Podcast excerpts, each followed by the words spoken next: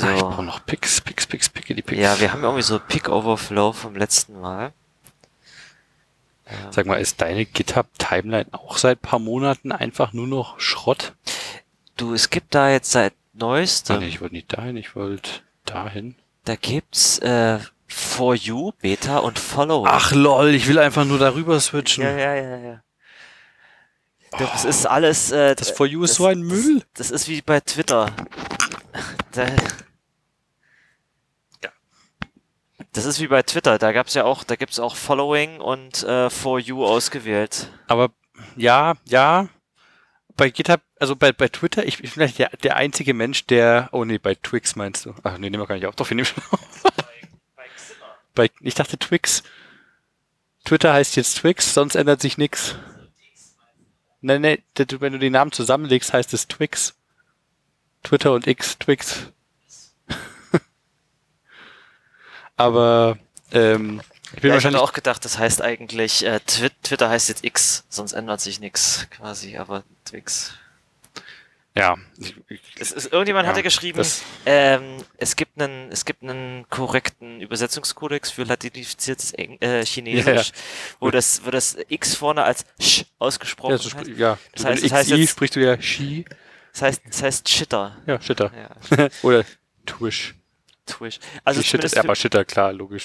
Ich, ähm, ich habe es noch nicht deinstalliert, aber ich habe erst erstmal zeitweise den ähm, Auto-Update auf meinem Telefon ausgemacht, damit ich dieses hässliche äh, Schließen-Logo Nutzt du nicht die App noch? Ich habe die seit, ich hätte seitdem Elon gekauft hat, habe ich die deinstalliert und das war nicht mehr auf der Plattform, weil ich mich zeitweise eh nicht anmelden konnte. Ich durfte ja nicht, weil ich das Two-Factor-Window verpasst habe, wo man sich, wo man Two-Factor ausschalten musste, ohne Twitter Blue Subscriber zu sein. Ach so? Und wenn ich das nicht, ich hatte die zwei Tage verpasst und dann konnte ich mich nicht mehr anmelden, weil Two-Factor für mich deaktiviert war. Aber also für meinen Account war es noch aktiv, aber ich durfte den Two-Factor-Service nicht nutzen. Ich gehe ja mal davon aus, dass solche Sachen, wenn das bei Twitter irgendwie announced wird, dass das nach zwei Tagen wieder zurückgerollt ist, weil sie merken, dass irgendwas Ich habe auch gesehen, mittlerweile kann ich mich wieder anmelden, aber interessiert mich halt nicht die Plattform. Ich war nicht auf der Plattform, also mir schicken manchmal Leute Links. Ich habe mittlerweile so eine Firefox Extensions am Laufen.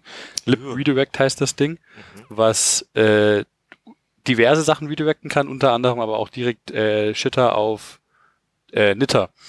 Und dann muss ich Aber halt nicht Nitter- mal selber auf Nitter gehen. aber Nitter war kurzzeitig tot, aber ging zwei Tage später Ach, wieder. Nitter gibt's noch? Ni- Nitter.net. Nitter.com ist irgendwas anderes. Nitter.net. Ein bisschen schade, weil du zwei Sachen ändern musst, Da wenn du gebe ich jetzt meinen eigenen Username ein, oder was mache ich da? Ich war noch nie auf der Nitter Homepage, keine Ahnung, aber wahrscheinlich, ja. Und dann sehe ich jetzt hier, aha, ist eine Suche wahrscheinlich, das oder? ist eine Suche. Ah ja. Mhm. aber so kannst du halt einfach, also wenn ich redirecte die automatisch und muss mich halt nie wieder damit rumschlagen. Vor allem die Twitter-Webseite ist so dreckslangsam, die war schon immer langsam, aber die ist jetzt noch langsamer. Ja, ja. ja, ja. Und vor allen Dingen schmeißt sie mir dann immer dieses äh, Login-Modal hin. Und ha- hast du aber nicht gesehen, dass sie ab heute, seit heute, glaube ich, so ein Feature drin haben, dass du als Twitter Blue Subscriber jetzt deinen Blue-Haken verstecken kannst, falls es dir peinlich ist, dass du das zahlst. Ich meine, würde ich die Features nutzen wollen, würde ich definitiv, äh, also Twitter Blue nutzen wollen, würde ich definitiv dieses Feature Ja, nutzen. ja. Aber ich habe einfach null Interesse, auf dieser Plattform zu bleiben. Ja. Ich war eh nie der große Twitter-Nutzer. Ich, mir haben Leute Links geschickt, die habe ich aufgemacht, vielleicht geliked, retweetet, Ah, ich muss sagen, so das gelegentliches. Shitposting hat schon irgendwie Spaß gemacht, aber äh, ich, Das machst du ja auf Mastodon das weiter. mache ich jetzt auf Mastodon irgendwie weiter und ich habe ich habe ähm, ich habe jetzt seit kurzem auch Ivory bei mir drauf und ich dachte, ich probiere es mal aus. Es macht wirklich viel aus, wenn du einen guten Client hast, der sich ja. gut anfühlt. Also ich habe ich habe auch Metatext und Tut und was war das andere, was ich verwendet habe? Das andere Tut ohne Ausrufezeichen oder so. Äh, die waren alle super, aber ich muss sagen, irgendwas ist an Ivory anders. Das ist einfach ein wesentlich schönerer. Es fühlt sich richtig an irgendwie. Ja. Und ein Client macht halt 100% des Gefühls aus, was du mit der Plattform verbindest selber. Genau. Wenn du die normale Reddit-App oder Apollo genutzt hast, das war nicht derselbe Service dahinter. Klar, die Daten sahen letztendlich gleich aus, wenn du darüber nachdenkst, aber das ist nicht dieselbe Seite oder derselbe, dieselbe Plattform Es gewesen. ist, ich muss auch leider sagen, bei Mastodon funktionieren einige Sachen wirklich äh, mit im Nicht-Web-Client besser. Dadurch, dass du Zugriffe von einer, von einer Webseite auf die andere machst, äh, hast du häufig Kursprobleme oder ähnliche Probleme, äh, wenn ich auf ein Profil gehe. Und das ist tatsächlich auf dem, auf dem Mobile-Gerät ganz gut. Ja, du kriegst halt einen Link zu irgendwas und dann, oh, äh, Folge der Person. Oh nee, kann ich ja nicht, weil das ist ja eine irgendeine random Seite, auf der ich gerade bin. Ich muss jetzt auf der Seite irgendwie mir das rauskopieren, das bei mir reinkopieren oder ich gehe hier auf dieses Login von dieser Seite aus. Es ist, also ich mag ja Mastodon, aber da ist noch einiges dran zu. Aber so, also auch da gibt's witzigerweise eine Firefox Extension, die das besser macht. Da trägst du deinen Mastodon-Händler ein. so gut mit Firefox Ich bin aus. voll umgestiegen. Ich bin wieder, ich bin wieder, ich war vor Ewigkeiten, vor bestimmten 15 Jahren Firefox-User das letzte Mal. Und vor kurzem hat mich Orion, der Third-Party-WebKit-Browser, den ich benutzt habe, so hart angekotzt. Ja, es ist noch ein Mac, Hendrik schaut gerade auf mein System.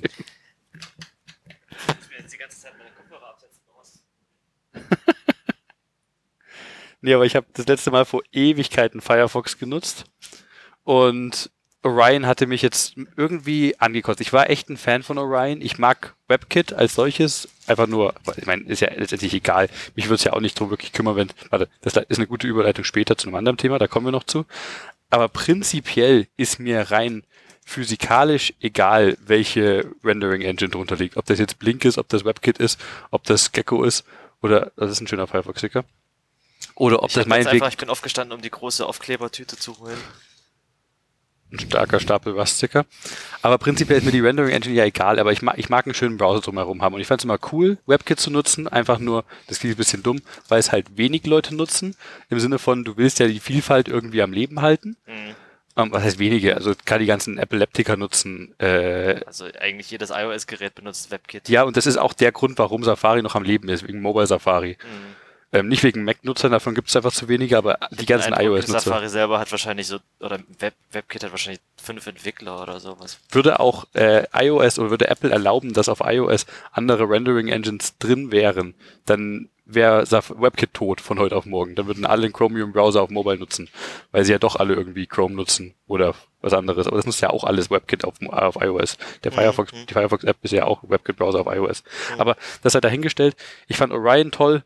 Und vor allem, weil es eine vertikale Tabbar hatte. Da habe ich mich einfach so reingelebt gehabt, weil einfach du hast den, den Platz, du siehst mehr als das Favicon und Orion ist aber auf Da Dauer irgendwie. letztes Mal schon drüber geredet. Ja, ich glaube schon. Aber es ist immer langsamer geworden und dann brauchte ich was anderes. Dann war ich kurzzeitig sogar wirklich ein Chrome-Nutzer, weil einfach ich dachte, ich, Nein. ich bin, bin keine Ahnung. Es, ist, aber das fühlte sich kacke an und das fühlte sich ekelhaft an. Und dann bin ich zu Firefox und habe gemerkt, TreeStyle Tab ist ja doch eine schöne Extension. Vor allem, Ja. du kannst ja mittlerweile auch äh, immer noch, mittlerweile, haha. Also du benutzt jetzt Firefox. ich benutze voll Firefox Nice. auf fünf Geräten. nice. Die, aber du kannst ja sogar mit User Chrome immer noch deine UI ein bisschen anpassen. So habe ich die Tableiste oben gekickt, diese hässlichen Header von TreeStyle Tab rausgekickt Ah, stimmt, und habe jetzt einen minimalistischen Browser mit einer vertikalen Seitenleiste, was ich das richtig sieht toll wirklich nicht finde. aus wie Firefox, was du da hast. Das ist äh, spannend. Es, es sind zwei Änderungen, ist- literally zwei Änderungen. Also ich, äh, wenn ich mir meinen dagegen angucke, das sieht richtig, äh, richtig äh, altbacken aus, was ich hier habe. Mit zwei Leisten. weißt du noch, als also früher, früher, wenn man seine Eltern besucht hat und die irgendwie in dem Browser so 15 Extension-Toolbars Oh, installiert ja. hatten, die man rausschmeißen musste. Das war ein, ein Oh, altes Mann. Meme. Ach, übrigens. Hey, Kilian. Hey, Hendrik.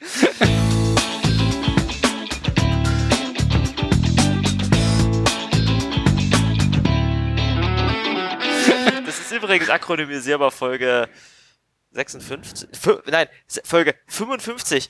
Äh, Max ein Schnaps. Krass, dass wir es zu 55. Ich meine, mittlerweile jede Folge sagen wir irgendwie, boah, wir sind schon, uns gibt's jetzt so lange Zeit. Nein, nein, ich meine, schon das- 55 ist eine Schnapszahl. Ja, es ist eine schöne Schnapszahl. Ja? 56 ist bestimmt auch wieder irgendein Meilenstein, weil wir die erst 20, 30 rausbringen oder so. Ach, 2030. Naja, ich gleich meine, die letzte ist ja auch schon wieder bestimmt fünf Jahre her. Diesmal haben wir es tatsächlich geschafft. Ich bin stolz auf uns. Und was war jetzt der ausschlaggebende Punkt, dass du auf Firefox umgestiegen bist? Weil, Wie gesagt, weil Orion lahm war. Es ist laggy geworden. Das hat mir missfallen. Die haben echt viele tolle Features in dem Browser drin. Ich mag den. Aber die App ist lahm geworden auf meinem System. Ist das irgendwie, ich habe neulich für irgendeinen anderen Browser auch Werbung gesehen, wo sie dir, wo sie Werbung für gemacht haben, was Aber der schon alles nicht Brave, oder? Nicht Brave, machen nee, nee. Werbung. Aber ich, ich denke mir auch immer, das ist cool, dass Leute, also das ist krass, dass Leute andere Browser rausbringen. Also ich find's gut, dass Ach, es mehr. Arc meinst du? Hä? Arc. Das Die sind, die sind ja jetzt, die haben kurz vor kurzem ihre Waitlist abgeschafft und die kannst du jetzt einfach runterladen. Das kannst, ja, ich glaube, das hatte ich offen. Arc Die machen ja auch sehr viel spannende Dinge, aber die sind auch ein äh, Chromium-basierter Browser, wenn mich nicht alles täuscht. Und also die haben ein cooles Seitenleistenkonzept, da steckt auch viel Logik mit dahinter und auch viel, äh, viele coole, tatsächlich neue Features. Und was die halt richtig spannend machen, ist, das ganze Ding ist eine Swift-App, Mhm. Auch auf Windows. Cool. Die bauen halt ihr eigenes UI-Framework für Swift auf Windows und treiben das halt voran. Die sind die literally die ersten, die das so machen. Ah, ich schätze, dann wird es die wohl nicht lange geben. Die gibt's schon eine Weile jetzt. Echt, ja? Also die, ein paar, zwei, drei Jahre? Nee, zwei Jahre vielleicht oder so? Zumindest die, die, den Hottake, den ich gerade rausholen wollte, es ist, ähm, einen eigenen Browser rauszuhauen, es ist halt irgendwie nicht kein Geschäftsmodell, oder? Was ist denn das Geschäftsmodell? Keine Ahnung. Weil das, du, das, was du den Leuten da verkaufen kannst, sind alles Einschnitte in deren Privatsphäre wahrscheinlich. Du kannst mir anbieten als Service, hoste deine Bookmarks oder deine Passwörter bei uns oder wa- wa- was Ja, oder wie monetarisiert man das? Ohne das, was Brave Werbung. macht, irgendwie deine, deine Eyeballs an andere verkaufen oder sowas. Die Zum verkaufen Beispiel dann ihre eigene Kryptowährung mit den Brave Attention Tokens. irgend sowas, ja. Aber so richtig, wie man Geld macht, verstehe ich auch nicht. Also das, das war bei Orion zumindest ganz klar. Die wollen, dass du Geld zahlst für einen Account. Musst du nicht, kannst du aber. Und die betreiben noch ihre komplette Kagi Search Plattform nebenher und Kagi AI und Kram und wollen, dass du dafür einen Pro-Account zahlst.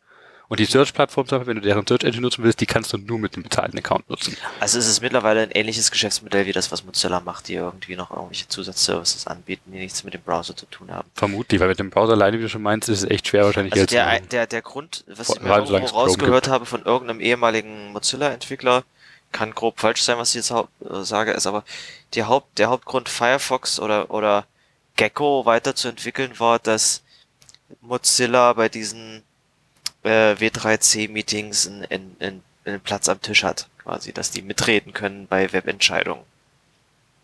Aber ansonsten ist den Browser an sich entwickeln kein, kein Zweck für sich. Außer halt natürlich aus idealistischen Gründen. Du möchtest halt einen Browser haben, der ein besserer Browser ist als ähm,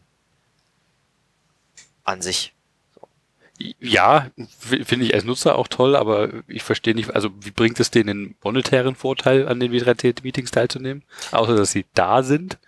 Ja, doch ist, das gibt in, in dem, also Mozilla in dem Sinne wohl keinen monetären Vorteil, aber es sind halt eine äh, Organisation, die sich für freies, offenes Netz äh, ei- einsetzt und deswegen möchten sie mitbestimmen, weil wenn das nur von Corporations mit Okay, finanziellem ja. Interesse da äh, mitbestimmt wird, dann ist es natürlich auch nicht gut. Na klar. Warum, das was hat, was hat, was hat äh, Google, Apple und Microsoft, was haben die für Gründe, ihre eigenen Browser zu entwickeln? Äh, bei Google Marktmacht. ganz klar, logisch. Die, die, die bestimmen das Internet.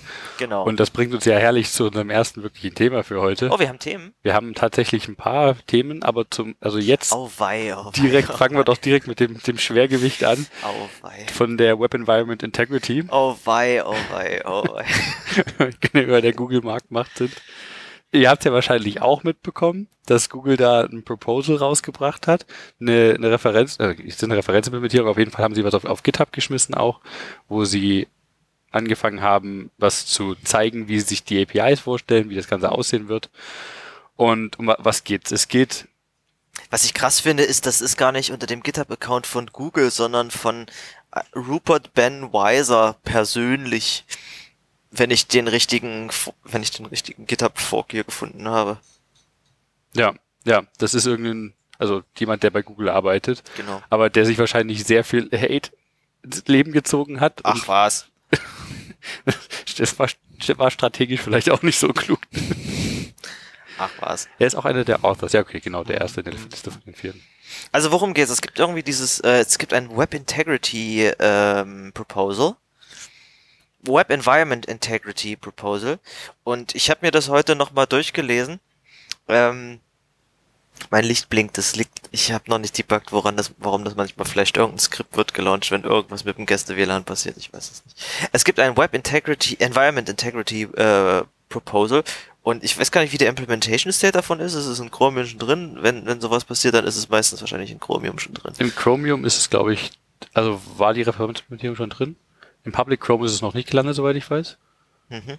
Aber es ging echt schnell, die haben es auch vorangebracht. Aber wir- ja genau, um was, was geht's denn spezifisch? Environment Integrity. Also, wenn ich eine Webseite bin, dann möchte ich sicherstellen, dass, wenn ich aufgerufen werde, ich nicht von modifizierten Browsern oder anderweitigen HTTP-kompatiblen Anwendungen aufgerufen werde, die dann zum Beispiel ähm, Videos runterladen, anstatt sie einfach abzuspielen, oder die dann äh, Spam abschicken oder die Bots sind und irgendwie Fake News verbreiten oder die einfach Adblocker installieren und sich meine Werbung nicht angucken wollen oder da fängt der Spaß an. Und ähm, wenn man sich das das ähm, das die Goals hier durchliest und die die Begründung davon, es klingt so, wenn man so von außen rangeht, erstmal, gar nicht so verkehrt, weil die Begründung ist eigentlich, du möchtest irgendwie ja sicher sein und du möchtest ja, die haben sehr viel in diesem Text mit, mit, mit, mit so Fake News und, und, und Social Media und Participants und Bots argumentiert, was ich witzig finde. Da, da gibt sicher auch Probleme. Also es ist nicht so, als ob das von, von ungefähr kommt. Und ich glaube auch nicht, dass sie ausschließlich mit der Motivation, Adblocker zu killen, daran gehen, aber. Und, und äh, sie argumentieren, ich weiß nicht, es geht hier darum, dass es ein Low-Entropy-Mechanism sein soll. Also ähm, es, es geht quasi darum, das auch noch so zu implementieren, dass man nicht unbedingt einen Tracking-Mechanismus damit schafft, indem man sagt, du bist äh, attestiert ein Mensch, dein Browser ist attestiert ein Menschenbrowser. Das, das brauchst du ja nicht, das hast du ja dann auf einer tieferen Ebene. Und was genau macht jetzt dieses äh, Web Environment Integrity Proposal genau?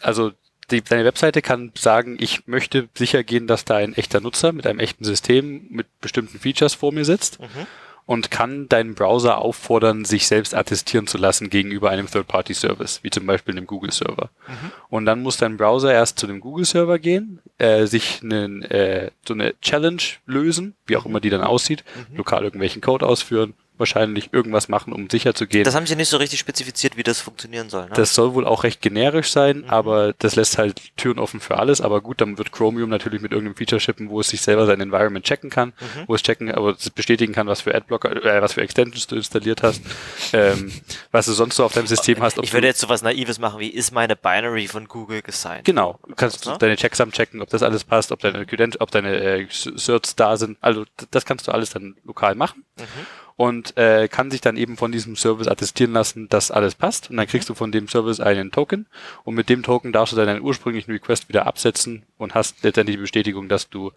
das Environment so, in, wie sagt man auf Deutsch, in, in, das ist integer, integer ist. Genau. integer ist, genau. Ja, genau. Dass ich keinen gehackten Browser verwende. Also ist an sich konzeptionell recht einfach an der Stelle, mhm. aber ist halt, also wie, wie wir es schon ein paar Mal gesagt haben, recht bitter, was das für Implikationen haben kann. Mhm. Vor allem voran ist natürlich die, die Frage, Googles Krieg gegen Adblocker geht damit groß in nächste, weiter. In die nächste Runde quasi. Da, da hab ich, ich hab, auf, auf Mastodon habe ich jetzt schon gelesen von Leuten, die dann rumgefragt ja, was, was kann ich denn jetzt überhaupt jetzt noch für einen Browser, der nicht äh, einen nicht, nicht Chromium-basierten Browser verwenden, der nicht Firefox ist und jemand im Fall, ah, nimm Iceweasel. Wow, das gibt's noch? und und das, oh, das klingt gut, davon habe ich ja noch nie gehört, den werde ich mal ausprobieren. ich musste da so schmunzeln und habe mich gleichzeitig ein bisschen alt gefühlt. Äh, ich muss nicht dazu sagen, dass Iceweasel der äh, trademark-freie Firefox auf Debian ist. Aber das gibt's noch? Das können wir nachher mal. das ist auch so ein 20 Jahre altes Projekt, oder? Das ist ja eigentlich nur, das ist wie relativ also einfach. wahrscheinlich nie gestorben, weil es per se nicht sterben kann. Das so ist, das ist, ja, gibt's, oh, der erste Hit ist irgendwie auf SourceForge. Okay, es ist tot. so viel dazu. Es gibt irgendwelche Forks auf GitHub. Ähm, oh, äh, geticeweasel.org. Das Logo ist süß, aber es sieht schon ein bisschen, die Seite, aus. oh ja, die Seite hat irgendwie einen User Agent String mit 2006 drin, also Vielleicht gibt's, vielleicht gibt's noch irgendjemanden, der es baut. Anyway, äh, Web Integrity, äh, Web Environment Integrity, warum sage ich es immer falsch? Web Environment Integrity Proposals. So, das ist, hat jetzt, haben sie jetzt gelauncht. Das ist, haben sie auch irgendwie fachlich ganz gut geschrieben. Ich finde es schön, dass das hier eine GitHub-Seite ist mit einem Explainer und dass da embedded Mermaid-Sequenzdiagramme äh, sind und wie gut die in GitHub funktionieren. ich denke, wow, das ist schick, das möchte ich auch. Schau mal, sie, sie catchen dich mit cool, cooler Doku. Ja, mit, sowas, mit sowas kriegt man wieder. Mich hatten mich fast überzeugt. Ich denke mir auch, ich meine, klar, äh, Firefox wird das eh nicht einbauen. Und deswegen ging ich jetzt naja, davon aus, mal. Dass, dass, deswegen ging ich jetzt davon aus, dass du deswegen auf Firefox gewechselt bist. Aber das äh, stimmt gar nicht. Nee, das war noch davor, bevor Way um die Ecke kam. Aber die Frage, was Plattformen damit machen, ist ja jetzt eine gute Frage. In Chromium und Chrome wird es ja so oder so drin sein. Mhm. Ähm, die ganzen Chromium-Derivate, Vivaldi, Opera, Edge, äh, Brave, die können halt vorerst natürlich selber entscheiden, ob sie das mit reinbauen. Ähm, so wie ich gehört habe, haben sich Brave und Vivaldi schon dagegen ausgesprochen. Sie haben sich dagegen ausgesprochen. Ähm, die sind ja auch sie zum Schluss klein beigeben, ist eine andere Frage. Ne? Ich hoffe, also Brave kann, ich, ich mag die Leute hinter Brave nicht, aber ich traue der Firma tatsächlich zu, da, also die sind halt, die haben keine Marktmacht, die sind eh viel zu klein, die können an sich machen, was sie wollen. Aber ich, ja, ich mag die Leute eh nicht. Also es ist ja Brandon, Brandon Ike, der JavaScript, der Typ ist ja der CEO von Brave, Mhm. auch dieses homophobe Arschloch. Der, der spendet ja aktiv Geld gegen, für Kampagnen gegen die gleichgeschlechtliche Ehe. Ich kann ihn überhaupt nicht leiden. Der ist bestimmt einfach bloß ein überzeugter Christ. Hm, bestimmt, ja, ja. alle- anyway. Aber ich, ich mag aber die Leute nicht, das sei dahingestellt. Aber ähm, ich, ich traue der Firma zu, dass die da halt sagen, das ist unser Ding, wir wollen ja explizit dieser coole Krypto-Browser sein, der keine Tracking-Sachen macht. Dann machen sie das halt nicht. Die haben ja auch, soweit ich das richtig verstanden habe, keinen Fork von Chromium am Laufen. Die haben ja quasi einfach nur durch Compile-Flags und ein Set an Patches, das sie öffentlich maintainen, sich Chromium so zurechtgebogen, wie sie es haben möchten. Ähm, Mhm. und also ist es relativ einfach, auf, auf äh, Upstream zu bleiben für die, meine ich. Die müssen ja nicht jetzt einen Hardfork machen und dann für immer weiter selber Chrom äh, Chromium maintainen. Das ist ja nicht der Fall. Mhm. Also es macht, es ist schon, so wie es aussieht, recht einfach für die, das rauszunehmen oder gar nicht erst reinzunehmen, das Feature. Mhm. Aber die Frage ist halt, was ist mit Äh. großen Plattformen? Was ist, wenn halt Netflix sagt, ja, nee, wir wollen, dass nur noch Leute das nutzen, die halt Way supporten. Und Netflix ist halt groß genug. Also es nutzen eh, wie viel Prozent da draußen Chrome? 80, 90 Prozent der Leute? Also Netflix ist, glaube ich, nochmal ein anderes Thema oder allgemein so Videostreaming-Seiten, weil es bereits eh ähm, diese DRM-Extensions gibt und die Okay, werden stimmt, vorausgesetzt. Äh, also die hast du entweder oder der hast du nicht. Und ähm, vielleicht gibt es schon irgendwelche gehackten Browser, die so, aber eigentlich, hm, ich weiß nicht genau, wie diese DRM-Browser-Extensions funktionieren. Ähm, aber im Endeffekt würde das dann wahrscheinlich darauf hinauslaufen, dass du für 90% aller Sachen einen Browser nimmst und für die paar Sachen einen anderen. Schwierig wäre es, wenn es also solange sie es auf so Videostreaming-Sachen bezieht, ähm, könnte ich es noch irgendwie mitmachen. Das mache ich tatsächlich. Ich benutze für, für Netflix benutze ich Safari oder so.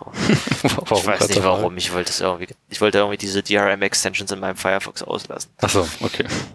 Ähm, aber wenn sie es irgendwie durchsetzt, dass es ähm, auf anderen äh, auf anderen Plattformen auch vorausgesetzt wird, dann ist es natürlich wird's umso kritischer. Also hier äh, spannender wurde es durch diesen anderen Artikel von HTTP Toolkit, der so einen richtigen hackernusischen Titel hat, oder? Ja. Also das ist so, Apple already shipped attestation on the web and we barely noticed. Ich meine, er hat recht, vor ein paar Jahren hat Apple das als neues Feature eingebaut. Wurde auch nicht groß announced, aber es war bekannt.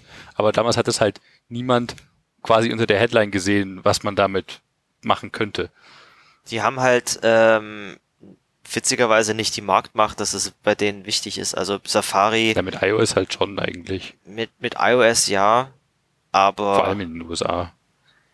ähm, aber Chrome, aber mit Safari auf dem Desktop und mit nee, lol, also Safari auf dem Desktop nutzt ja quasi nicht. Also klar, ich, meine, ich meine mit Chrome auf dem Desktop äh, wäre das dieses äh, Web Environment Integrity Ding schon wesentlich krasser. ja, ja, auf jeden Fall. Vor allem mit Google im Backend, die halt das Feature auch nutzen werden. Hm. Und vielleicht sogar schon tun. Wer weiß, wie schnell das ging.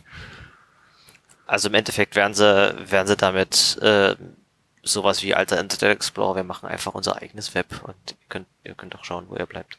Also was, was Apple hier gemacht hat mit den Device-Check-APIs, die sie vor ein paar Jahren eingebaut haben, ist, dass sie prinzipiell, wenn ich das richtig verstanden habe, mit, mit Cloudflare kooperiert haben Mhm. und ähm, was gebaut haben, essentiell, dass Cloudflare äh, auf dieselbe Art und Weise letztendlich deinem Device eine Challenge gibt. Dein Device geht dann zu einem Apple-Server, fragt hier, gib mir mal bitte einen Token, dass ich wirklich ein valides iOS-Gerät bin.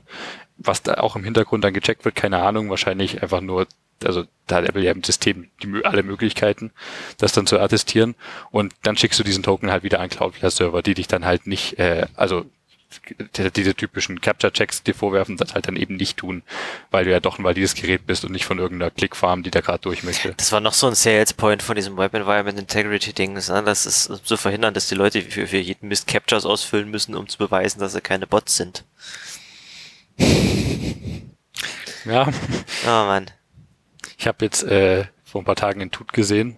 Der, der Schmidtlauch hat den retweetet, beziehungsweise drunter geschrieben, dass er es auch gemacht hat. Fand ich eine witzige Idee. Habe es auch direkt auf meiner Homepage eingebaut. Ähm, ich check jetzt auch immer auf meiner Seite, ob du äh, Web Environment Integrity enabled hast im Browser, beziehungsweise ob du es im Browser hast. Mhm. Und falls ja, dann gibt es einen Text, dass du doof bist und einen anderen Browser nutzen sollst. Echt, ja? Ich kann es halt noch nicht testen, weil ich keinen Browser habe, der das unterstützt. Also auch aktuelles Chrome habe ich installiert. Aber da, da sehe ich die Seite noch ganz normal. Dann haben sie es offenbar noch nicht an. Hast du dieses Chrome Canary oder wie das heißt? Äh, ich hab's, ich hab's, glaube ich, nicht installiert. okay. Ich hatte mal irgendwie Dev Chrome auf irgendeiner anderen Kiste gegebenenfalls. Ups. Ich habe da die Maus, aber hier die Tastatur. Chrome Dev habe ich, ja, der aber wahrscheinlich mir jetzt sagt, dass er schon seit Monaten nicht gelaufen ist und geupdatet werden möchte. Ach, da ja. ist Update den das, mal. das ging schnell. Chrome is out of date. So. Reinstall Chrome. Yay. Und dann. Ach, du musst es händisch neu installieren. Ja, weil das irgendwie, weil ich What? diese ganzen Hintergrundservices nicht angemacht habe. Ah, sehr schön. Das ist toll. Ja, das ist auch bei, also anyway, es ist, es ist äh, die Extension kannst du mir mal zeigen, die äh, kann ich mir dann auch auf meine kleine Mini-Seite Das spielt ja eh keine Rolle, weil mein wer geht schon als Besucher auf meine Homepage, aber ich fand es einfach ein nettes Detail. Aber ein, ein äh, interessanter Punkt ist eigentlich der, der hier in diesem HTTP Toolkit Blogpost erwähnt wurde, ist, dass sich das, äh, dass sich Google das eigentlich nur aus irgendwelchen Android APIs abgeguckt hat, die das eh schon machen. Ach so? Es gibt irgendwelche Play, ähm, jetzt muss ich erstmal mit der Maus wieder hier rüberkommen, äh, irgendwelche ähm, Pla- Android Play Integrity Attestation. Achso, da gibt es das auch schon. Das war mir gar nicht mehr bewusst. Und ähm, das kann, so wie ich es verstanden habe, ähm, dazu führen, dass du zwar Lineage OS auf deinem Handy laufen lassen kannst, aber dass trotzdem zum Beispiel, wie sie hier genannt wird, deine Bank-App sich dafür entscheiden kann, auf deinem Telefon nicht zu, fu- nicht I zu hate it. funktionieren, weil du ein geroutetes Telefon hast, weil es ja nicht mehr Och. integer ist. Ich meine, diese ganzen Root-Checks, beziehungsweise auf iOS auch diese Jailbreak-Checks, Und das, das- ist so das- hässlich, ekelhaft. Und das ist, das, das ist auf iOS einfach bloß kein Problem, weil kein Mensch mehr seine Die äh, Telefon ist tot. Ja. Also machen noch Leute, ja, aber So, also eigentlich ist es äh, ein Problem. Wir beschweren uns hier über ein Problem, was zum Beispiel schon überhaupt nicht passieren kann auf, auf iOS, einfach weil man das System nicht, nicht integer machen kann. Aber ich meine, ich, was ist denn das Argument von der Bank-App, das zu machen? Die wo- wollten ihre Kunden schützen, weil die ja dumm sein können, aus Versehen ihr Handy booten oder was? Und dann könnten sie ja Malware drauf haben. Ist das, ist das die Aussage? Geht es darum, dass aus Versehen meine Oma ihr Android-Gerät geroutet hat? Irgendwie zweifle ich das Krasse an. Oma. Okay, ja. das war jetzt auch ein nicht existentes Beispiel.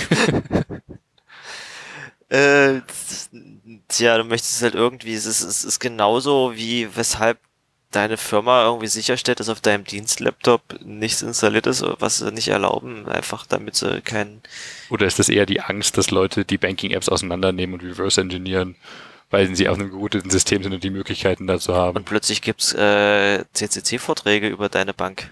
Shut up and take my money. Der war toll. Müssen wir, müssen wir mal die, die Liste machen. Ähm, tja, Aber das, also, ich meine, das war ja. Aber ich weiß gar nicht, wie ich meine Gedanken dazu formulieren soll. Ähm, das ist doch aber ein Schrottargument. Ich, ich, ich, mich kotzt das an, dass das Banken oder generell auch andere Apps dann da diese Muße haben, so viel Scheiße machen zu wollen auf meinem System. Das ist mein System, die sollen sich gefälligst mal einfach ein- wie ein, wie ein sauberer, wie ein normaler Plattform-Citizen aufführen und nicht einfach da denken, sie können sonst was für Rechte haben. Das ist mein System. Fuck you. Ja, und das ist halt dieses Hin und Her zwischen, ich verkaufe, also die, die, die, die Infrastrukturbetreiber und die, die Plattformhersteller, was ähm, Microsoft für Windows ist und Apple für Mac und äh, Google für das gesamte Internet. ähm, oder zumindest sieht sich wahrscheinlich ähm, Google zu einem gewissen Punkt als, als Gatekeeper für das, für, für Web-Anwendungen. Ähm, zumindest für die, wo Werbung läuft, die von Google gehostet wird. ähm, die sagen, das ist unser Haus, da kannst du nicht einfach mit deinen Spielzeugen drin spielen. Mach doch dein eigenes, äh, installier doch dein eigenes Betriebssystem auf, auf einem Computer, wo das noch geht. Und äh, dann geht das aber noch nicht in unserem, in unserem Browser, in unserem Web, auf unserem Windows oder auf unserem Apple. It. Äh, Was eine Kacke, ey. äh, in Akronymisierbar 56 haben wir die Überschrift äh, Ikea benutzt jetzt Linux. Nee, das ist doch. Och Mann, ich, ich bin unglücklich. Aber man kann sich noch erfreuen an den Pull Requests, äh, nein Quatsch, an den Issues, die auf diesem, Ich habe ähm, auch Pull Requests etlich, aber die wurden halt alle die geschlossen. wurden alle geschlossen, da ist 24 geclosed. Es gab wahrscheinlich welche, die äh, Create Code of Conduct, Update Code of Conduct, Clarify something. Es gab wahrscheinlich viele, die einfach Fixing Problems. Was hat denn der gemacht? Der hat wahrscheinlich einfach alles gelöscht. Ja, Pull Request alles gelöscht. Ähm, sehr schön. Ich fand das Issue toll mit äh, Wow, thank you for creating the Torment Nexus from the famous sci-fi novel Please don't create the Torment Nexus. We are giving corporations full control over all aspects of people's domestic lives. Wurde natürlich gelockt und geschlossen. Oh Gab gab's das nicht irgendwie? Das war Issue 100, schön. äh, das Torment Nexus kenne ich auch bloß von unserem Shitpost, wo es hieß, das nächste, ähm, das nächste Android-Phone heißt nicht mehr Pixel, sondern wieder To- Nexus, aber diesmal Torment Nexus. Was das? Ich glaube, wir können mal den, den Ursprung des Begriffs drunter verlinken, äh, in die Show Notes packen. Aber ähm, ja, Leute beschweren sich in den Issues. Und ich finde es auch krass, dass die Thema, also kann man Issues schließen Also, überhaupt? no, please don't do this. Does not explain what the cost of the restrictions uh, of restricting fraud are. Ein paar davon sind sehr sinnvoll. User Research question mark. Google bordering on antitrust. Do not listen to the ad blocking addicts. Please ship this ASAP. Oh Mann, oh Mann, oh Mann. Aber entspannend, dass Google das auf GitHub getan hatte, unter einem privaten Account. Das war unerwartet, das stimmt. Ähm, ich meine, selbst wenn du das nicht auf deinem privaten Account gehabt hättest, äh, hättest du irgendwie die Autoren oben drüber gehabt. Wahrscheinlich war es, ich weiß nicht, ob sie sich dabei gedacht haben, wir schreiben mal lieber nicht oben fett in die URL github.com slash Google, um, um irgendwie diesen potenziellen, diese Kritik an, auf uns zu ziehen, sondern ähm, wir, wir machen das einfach mal hier auf einem eigenen Account. Das hat der Typ sonst so gemacht. Ah ja, gut, okay. Nicht, nicht so viel auf GitHub zumindest. Vielleicht Ja. gibt's ihn gar nicht, vielleicht ist es ein Fake-Account. Ja, das, äh, AI-generated. Also passt, passt auf, was in euren Browsern läuft. Ihr könnt auf äh, Kean, kean.io Genau. nachgucken, ob ihr die Extension schon installiert habt. Vielleicht, also ich meine, du musst dir den Leuten nicht sagen, du bist doof, weil du diesen Browser Es steht benutzt, nicht, aber, du bist doof. aber Der, der Text, der da steht, wenn du das hier lesen kannst, dann brauchst du Hilfe. Installiere dir Firefox hier, aber Ich verlinke auch noch auf Safari, also referenziere auch Safari als Alternative. Das ist natürlich fragwürdig, aber immer noch besser als Google an der Stelle. hm, hm, hm. Ähm, Und hattest du jetzt irgendwo gehört, ob's, ob's, ob Firefox ein Statement dazu oder Mozilla ein Statement dazu also ein abgegeben? Statement von Mozilla habe ich nichts gehört bisher. Aber man, man erwartet natürlich nicht, dass sie das Ja, direkt mit Wir implementieren, werden obwohl augenblicklich in unserem Matrix-Channel korrigiert werden, ob wir das, ob das nur passiert ist oder nicht. es ist ja, also Mozilla weiß ich halt auch nicht, was ich von Mozilla halten soll. Die haben sich halt schon in beide Richtungen benommen und zwar auch sehr häufig in die falsche. Weißt du noch, dieses Klicks-Debakel damals? Äh, nee. diese, diese deutsche Firma CILQZ, die dann die gesamte Browser-History bekommen haben, war eingebaut in den Browser. Also für ein Subset von Nutzern, ich glaube, waren 10% der Nutzer und zwar nur aus Deutschland oder so. Ah, ja, Aber ja. die haben zu Testzwecken einfach denen die gesamte Browser-History geschickt. Einfach, war im Browser als Feature. Ich glaube, das ist überhaupt das ewig das, Konto. ist, aber das war irgendwie, vielleicht. ja, das ist, die Geschichte habe ich gar nicht mehr so richtig im Kopf. Das ist auch ewig her, aber das sind halt so Entscheidungen, die Mozilla manchmal trifft, wo du dir halt denkst, ihr, ich meine, ich Bei manchen euch Sachen haben Grund, sie halt wahrscheinlich nach irgendwelchen Monetarisierungsstrohhalmen so Ja, auf gelangt, jeden Fall. Ne? Auf jeden Fall. Sonst würden die so etwas ja nicht tun. Das ist halt das eine, wo ich an sich, ich hoffe, jemand korrigiert mich nicht, weil das mein Weltbild zerstören würde. Also so krass, okay, jetzt klinge ich sehr corp äh, äh, Corporate Overlordy hier, aber ich, ich nutze gerne Apple-Systeme, einfach nur, weil es für Apple lohnenswert ist, zu sagen, dass ihnen Privacy wichtig ist, denn ihre, die Nutzer-Privacy wichtig ist und sie damit werben und das als Feature sehen, weil sie damit Geld verdienen können auch. Das finde ich gut, solange unsere Interests da aligned sind. Ich hoffe, sie sind auch aligned und ich behaupte auch, dass das bisher alles ganz gut funktioniert. Aber irgendwann könnte es halt auch nicht mehr der Fall sein. Who knows? Äh, Beziehungsweise die, die interessante Auslegung von diesen Interests könnte das natürlich auch zur Folge haben, dass ich da überhaupt nicht mehr d'accord mit bin. Es ist ein, es ist ein schöner Glaube und Glauben sind ja auch immer dazu da, dass man irgendwie mit dieser Scheißwelt besser klarkommt. Ob du nur an ein Leben nach dem Tod glaubst oder daran, dass Apple dich nicht ausspioniert. Es ist, solange du dich an diesem Glauben festhältst, kannst du, glaube ich, ein relativ zufriedenes Leben führen. Die Krux bei Apple ist halt, dass deren Software ähm, grundlegend nicht Open Source ist und du dementsprechend nicht ausschließen kannst, dass sie dich nicht schon längst an die NSA äh, verraten haben. Und wenn es morgen rauskommen würde, dass Apple dich überwacht und dich ausspioniert, würdest du dann zu Android wechseln? Es gibt nur, das ist, wie, wie war das mit, mit, mit, diese, die Simpsons Halloween-Folge mit Kodos und Kang, die sich als Präsidentschaftskandidaten ausgeben? Es ist ein Zwei-Parteien-System. Was willst du machen? Du kannst, ja, Pest und oder Cholera. ja, wenn, wenn dann schon und Cholera. Ah, das ist alles scheiße. was gibt's noch so für andere schöne Sachen? Lass uns doch mal über was, was, was Freudiges reden. Hast du dir schon, hast du dich schon für so ein Apple Vision vorangemeldet? Ich habe mich für das DTK tatsächlich angemeldet, aber uh. als ob ich das, die Chance bekommen würde. Ich habe, ich habe, du musstest ich habe gehört, von den Dingern werden bloß tausend Stück hergestellt werden oder so. Insgesamt meinst du? Oder? Naja, in das Deutschland ist, jetzt ja schon hergestellt spät. worden und sie können sich nicht mehr leisten, noch mehr herzustellen und müssen hoffen, dass sie sie wirklich verkaufen. Äh, Deutschland dauert ja noch eine Weile, bis wir irgendwann diese Hardware mal sehen können. Ich habe für das DTK, also für das Developer Toolkit, dass du das Ding vorab bekommst und da deine App für bauen kannst, mhm. musst du sogar einen kleinen Bewerbungstext schreiben, was du denn planst, damit zu machen. Ja, ich habe gesagt, ich plane ganz futuristische ÖPNV-Konzepte umzusetzen, aber ich bin ja ein Privatentwickler, also als ob. Ich dachte, du schreibst da rein, ich sitze den ganzen Tag auf meinem Sofa und äh, ich will, ja, guck mir schlüpfrige Filme damit an. Nutzen kann ich das Ding sicher gut, aber fürs DTK musst du ja begründen, was du dafür bauen möchtest. Ich portiere mit dem, wie heißt es, äh, GPT, mit dem Game Porting Toolkit, Microsoft Flight Simulator mit dem Ding. Das würde ich gerne machen. Ich spiele gerade wieder Microsoft Flight Simulator in VR. Das ist echt toll. Das macht in VR echt viel Spaß, das Spiel. Ich sehe, ich muss mal zu dir zu Besuch kommen. Und Beat Saber natürlich. Beat Saber ist einfach das beste VR-Spiel. Ja. Aber ähm, also du hast dich angemeldet, äh, für so ein, dann würdest du dann würdest du dann so ein Toolkit kriegen oder ja, was? also man darf es dann wahrscheinlich für nur 1000 Euro kaufen oder so. Ja, also bei, weiß es noch nicht, Deal. keine Ahnung. Bei, bei dem TV war es damals ganz cool beim Apple TV, da habe ich mich auch für das Developer Toolkit angemeldet und da durfte man es für einen symbolischen Euro kaufen. Weißt du, wie viele Apps ich dafür gebaut habe? Gar keine. Also ich habe glaube ich, ein Jahrzehnt später mal eine halbe App dafür gebaut. Jetzt gibt's natürlich ähm, Text, Volltextsuche in Audioaufzeichnung. Fuck. Und Apple würde äh, ich hab, sagen. Ich habe so viele coole Sachen ausprobiert. Ich habe das maßgeblich mit vorangetrieben, die Plattform. Nice. Ich bin stolz auf dich geehrt.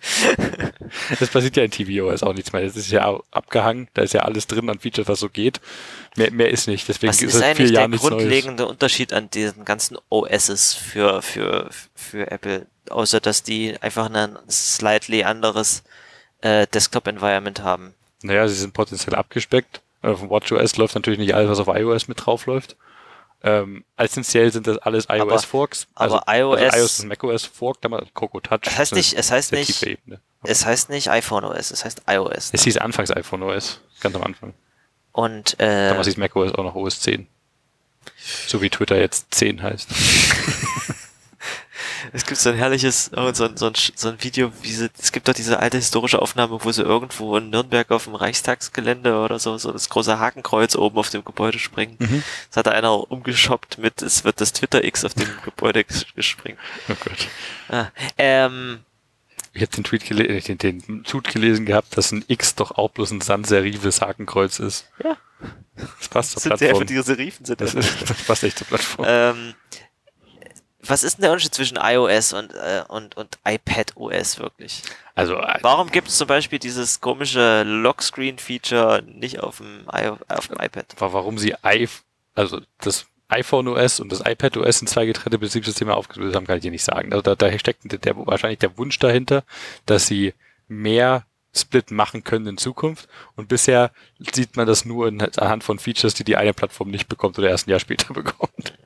Also das also, aber technisch würde es mich nicht wundern, wenn das intern exakt dasselbe Bild ist mit ein paar Flags, dass das eine halt die Features nicht bekommt oder so. Ich kann, ich kann äh, nur so viel sagen, es ist äh, keine gute Idee, interne Produkte äh, zu forken selber. es ist keine gute Idee, macht's nicht. Das habe ich auch schon gemacht. Macht's das funktioniert bei uns sehr gut. Also, zeitweise. macht's nicht.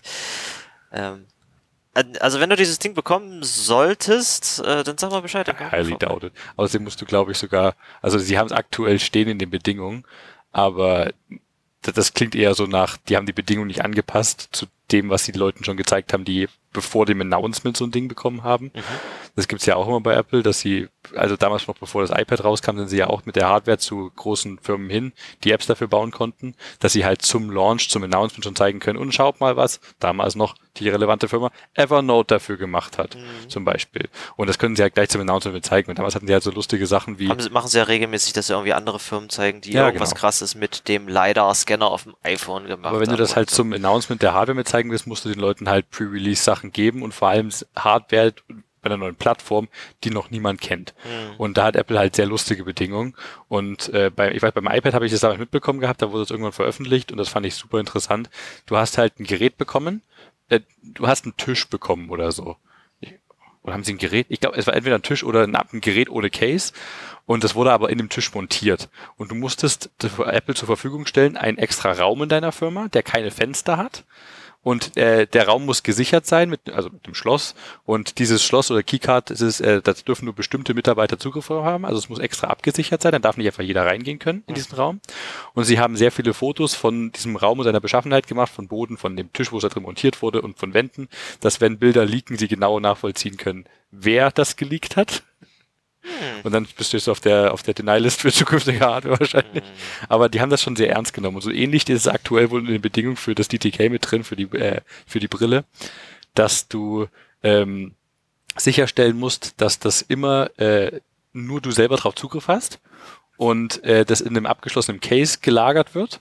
Und wenn du in den Urlaub gehst, musst du irgendwie sicherstellen, dass da niemand anderes auf die Räumlichkeiten, wo sie gelagert wird, Zugriff haben, oder dass du es zwischenzeitlich an Apple zurückschickst. Und das klingt alles so nach Bedingungen, das war halt vor dem Release der Brille und nicht, also die Welt mhm. weiß, dass das Ding existiert ja, jetzt. Klar, das haben Leute noch nicht zu Hause in der Hand gehabt, aber das ist ein bisschen hart übertrieben, weil du dürftest nicht, an sich nicht mal deinem Partner mit dem Zusammenwohn Zugriff auf das Ding ermöglichen. Das ist ein bisschen lächerlich. Ah, yeah. Aber ich, ich vermute mal, es ist einfach nicht angepasst gewesen. Und äh, das ändern sie noch, sobald das jetzt wirklich die DTKs dann rausgehen irgendwann. Frage ist ja auch, für wie viel Geld darf man sich so ein Ding bieten? Also ich bin nach wie vor überrascht, dass es überhaupt rausbringen, muss ich sagen, weil es überhaupt nicht in das Portfolio von ihnen passt. Es ist, also es passt insofern, es, es passt insofern in das Portfolio, wie die, die irgendwie 700 Euro Rollräder für den Mac Pro in ihr Portfolio passen, so was ich, was ich irgendwie fünf Leute aus Gag, weil sie zu viel Geld haben, tatsächlich dazu holen werden. Ähm, aber, aber es ist, es macht, es ist jetzt kein, kein wirklich äh, weltverbesserndes äh, Feature, was, was, was, was weithin benutzt werden wird.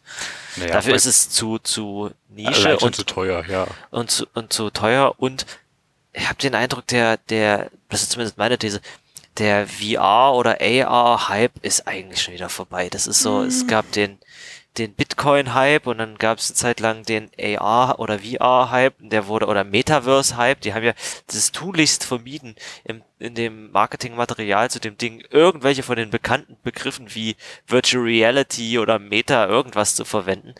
Einfach weil diese Begriffe alle schon durch die ganzen Failures von, von Facebook so verbrannt sind.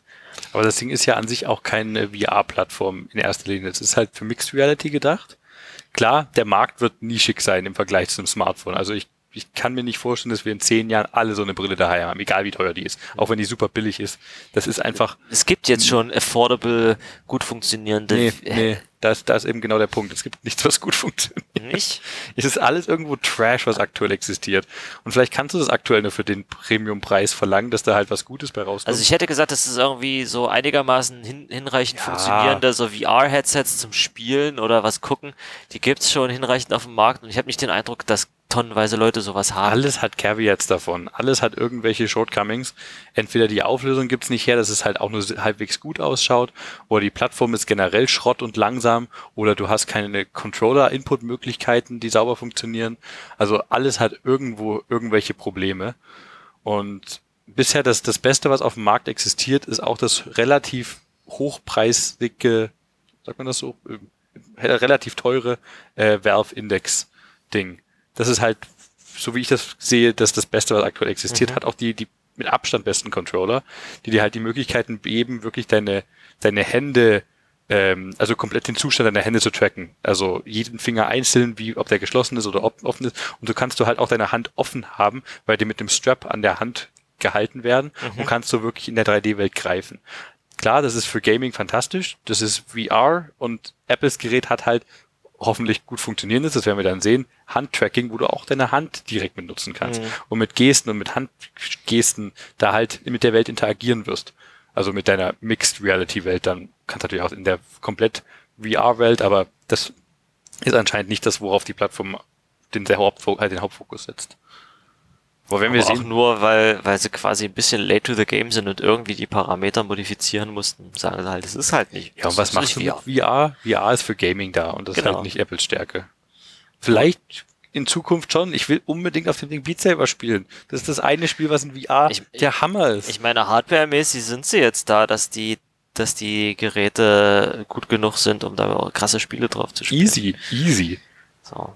Also ich hätte eigentlich eher erwartet, dass sie jetzt ähm, voll durchstarten und sagen, wir wollen die neue Gaming-Plattform sein. Und jetzt gibt's anstatt einem, äh, so einem Gaming-Headset oder oder äh, statt so einem AR, äh, sorry, MR äh, äh, Headset gibt's jetzt Apple TV Plus mit, äh, nee, das gibt's ja auch schon, äh, Apple TV Gaming oder sowas, was irgendwie volle Hardware-Spec und eine Kühlung drin hat, was quasi so ein kle kleiner Mac Mini ist. ja. Ja, einfach zum, zum Spielen von Spielen. Das, vielleicht hätten sie das, vielleicht können sie das nächstes Jahr ankündigen oder sowas. Wir haben jetzt AAA Windows Games alle portiert auf Metal. Oder fuck it, wir haben es aufgegeben, Metal zu pushen. Es läuft jetzt einfach DirectX auf Mac. Wir haben Da, ich meine, dafür haben sie an sich ja GPT gebastelt. Der Pro ja, also du, du, es ist halt nicht so schön offen, wie Proton es ermöglicht, aber die Idee ist ja zumindest da, dass sie dahin wollen. Und GPT ist da schon ein krasser Schritt, also das Gameporting Toolkit. Finde ich fantastisch. Und ich hoffe, das bringt auch was, weil ich würde gerne mehr Spiele auch auf meinem Mac mitspielen. Mhm. Ah, mal schauen. Was ist auf deinem System eigentlich gerade los? Ich weiß nicht, der ist irgendwie warm geworden. und Jetzt ist er wieder kalt. Ich habe gerade das UTM abgeschossen. Ich hatte gerade noch kurz bevor du gekommen bist hier ähm, Arch Linux neu installiert auf dem auf meinem Laptop in der VM. Und jetzt ist er, jetzt wird er wieder kalt.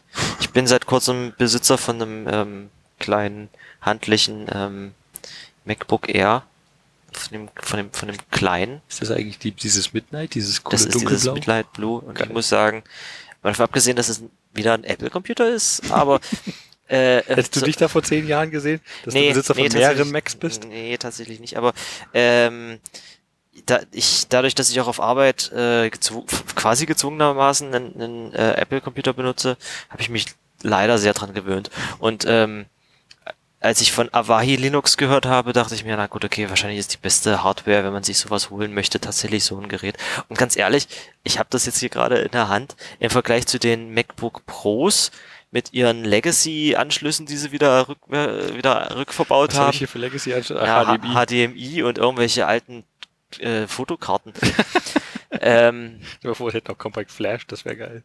Hat dieses äh, Mini einfach den perfekten Laptop-Formfaktor. ich meine schon mal, wie, wie dünn das ist und wie leicht. Also es ist schon, es ist schon schön. Ich glaube, wir sollten wirklich mal irgendwann von Apple Geld verlangen, weil das ist ein Werbepodcast. Ja, aber ansonsten so, also 100 pro zufrieden bin ich nicht damit natürlich, aber Das ist Ähm, schicke Hardware. es ist, das ähm, wahr. es ist schön unterwegs mal was hacken zu können. Und ich habe, wie gesagt, ich habe mir wieder Arch Linux draufgezogen. Ich benutze es nicht 100% der Zeit, aber ich, äh, ich code da drauf. Das ist cool. Ich Ja. habe auch gesehen, dass das NeoWim da drin schon am Laufen. Ja, ja, der, der, ist- ich, ich äh, habe mich, ich, ich werde ja auch alt. Ich habe mal die einfachere Variante genommen, es zu installieren ähm, und habe mich für Archboot entschieden. Und da wird man am Anfang gefragt, ob man Das war eine Nano, Simpsons-Folge, oder? Da, Nano, wo sie nach Australien gehen und die Strafe, dann macht Bart irgendwas Illegales und die Strafe ist, dass ihm von einem rie- riesigen Stiefel in den Arsch getreten wird. Vom Arschboot. Oh, das war aber jetzt meine Fresse. Ähm, da wird man zumindest am Anfang gefragt, ob man Nano oder NeoVim installieren möchte. Und da ich mit Nano überhaupt nicht klarkomme, ist natürlich äh, NeoVim drauf. Also die Wahl zwischen Nano und NeoWim liegt zwischen einem sehr simplen Editor und Nano. okay. Ähm, also ich habe ja eigentlich noch so eine Checkbox, die wir noch abhaken müssen. Gut, Apple Vision ist jetzt äh, vorbei, das ist durch. Aber ich hatte ja eigentlich jetzt die Box. Äh, Kilian benutzt jetzt Firefox. Was kannst du denn für, was kannst du denn für äh, Firefox Extensions empfehlen? Weil ich, ich benutze tatsächlich kaum welche. Ähm, ein paar, ohne die ich generell nicht leben kann, natürlich uBlock Origin, weil Ja, gut, okay, die habe ich auch. Mhm. ähm, und dieselbe Idee nochmal für YouTube, Sponsorblock. Stimmt, die habe ich auch von dir empfohlen bekommen. Die werden Das- wir mal alle in die Shownotes packen. Fantastisch. Ansonsten brauche ich natürlich TreeStyle Tab, sonst klappt mein Setup nicht und OnePassword für meinen Passwortmanager. Mhm. Ähm, Tamper Monkey nutze ich tatsächlich gerne. Auch auf Arbeit habe ich äh, ein paar Sachen über äh, Dings-Skripte. Wie sagt man dazu? User-Scripts? Temper. Das ist einfach ein User-Script, wie Grease Monkey oder, Ah. oh, wie heißen die Alternativen?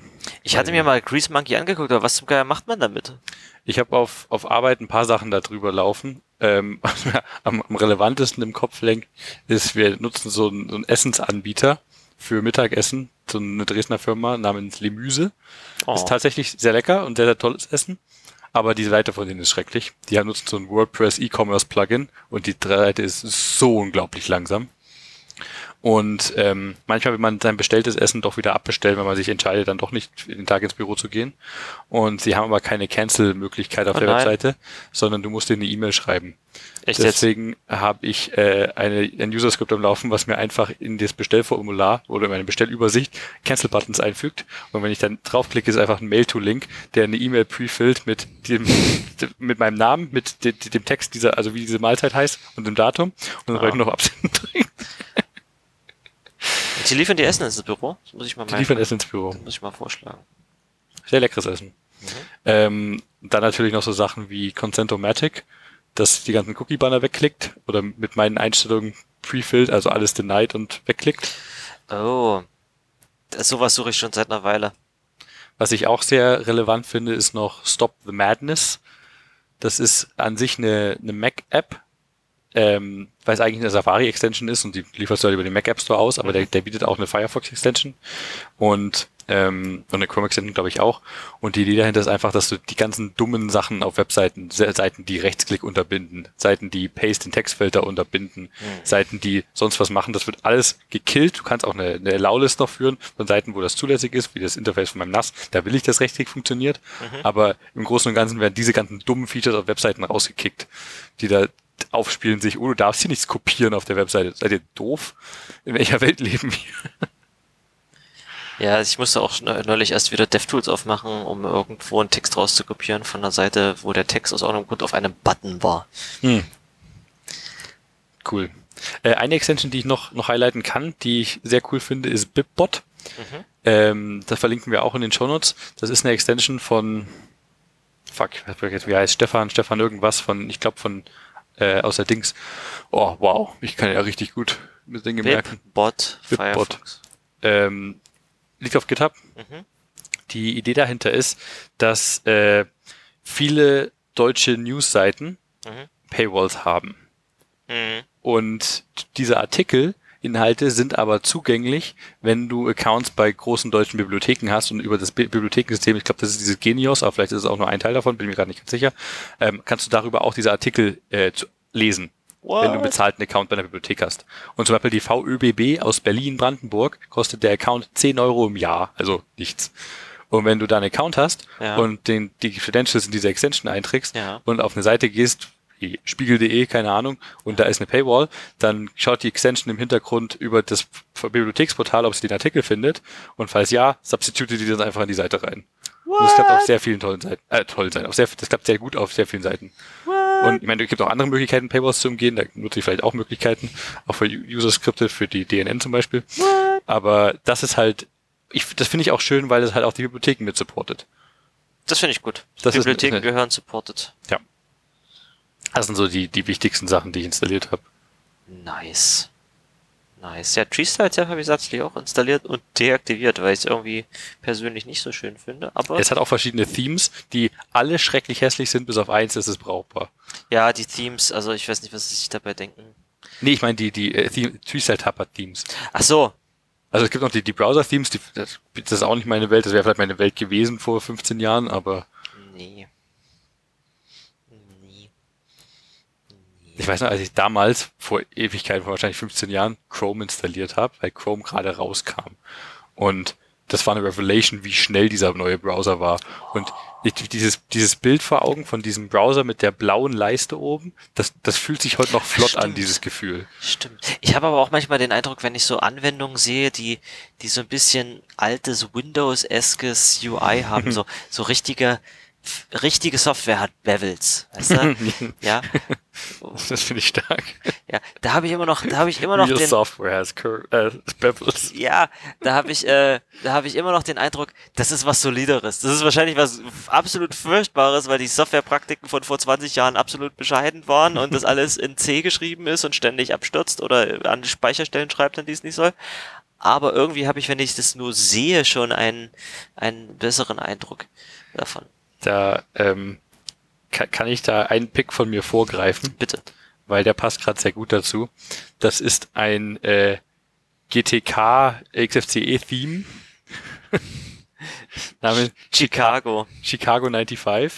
Und es sieht, es sieht, so schön aus. es sieht ein, also die Idee Also es gibt schon viele Windows 95 Themes, die ähm, für, für, für Linux Desktops, aber wenn das wirklich so aussieht, das ist als Total Conversion gedacht und es geht echt weit und es sieht fantastisch aus. Und ich habe auch, also war auf Hacker News vor ein paar Tagen und die Kommentare waren auch alle so Leute, also was heißt alle, also haben ein paar Leute geschrieben und es hat mich voll irgendwie resonate in meinem Kopf, wie snappy das aussieht und dann haben Leute drunter geantwortet, du, deine Erinnerung ist einfach so getrübt. Also natürlich war das nicht snappy. Damals hatten wir noch Spinning Hard Disks, super langsam und alles war einfach dreckslangsam. Du hast Dinge geöffnet, es hat fünf Minuten gefühlt gedauert, bis ein Fenster da war. Aber das stimmt auch total. Das war damals dreckslangsam. Aber in meiner Erinnerung ist es auch so snappy. Und ich weiß nicht, woran das liegt. Vielleicht, wenn man irgendwann eine VM in der Hand hatte und die war drecksnappy. Aber es, es, es fühlt sich effizient an. Und ich finde es schon geil, dass das Rechner oder das OS mal so aussah. Windows 95 ist schon so Peak Design. Windows 95 war übrigens äh, die, äh, ich nenne es mal das Desktop Environment, was das X als Close Button es established hat. Ich, ich sch schmeiß das mal in unsere Shownotes und zwar gab's äh, natürlich im Zuge dieser Twitter nach Shitter Umbenennung ähm, einen Artikel auf ähm, Medium, der dann auf Hacker News rumgegangen ist. Vielleicht habt ihr den schon gelesen, aber X to Close. The origins of the use of X in UI design. X is everywhere in user interfaces.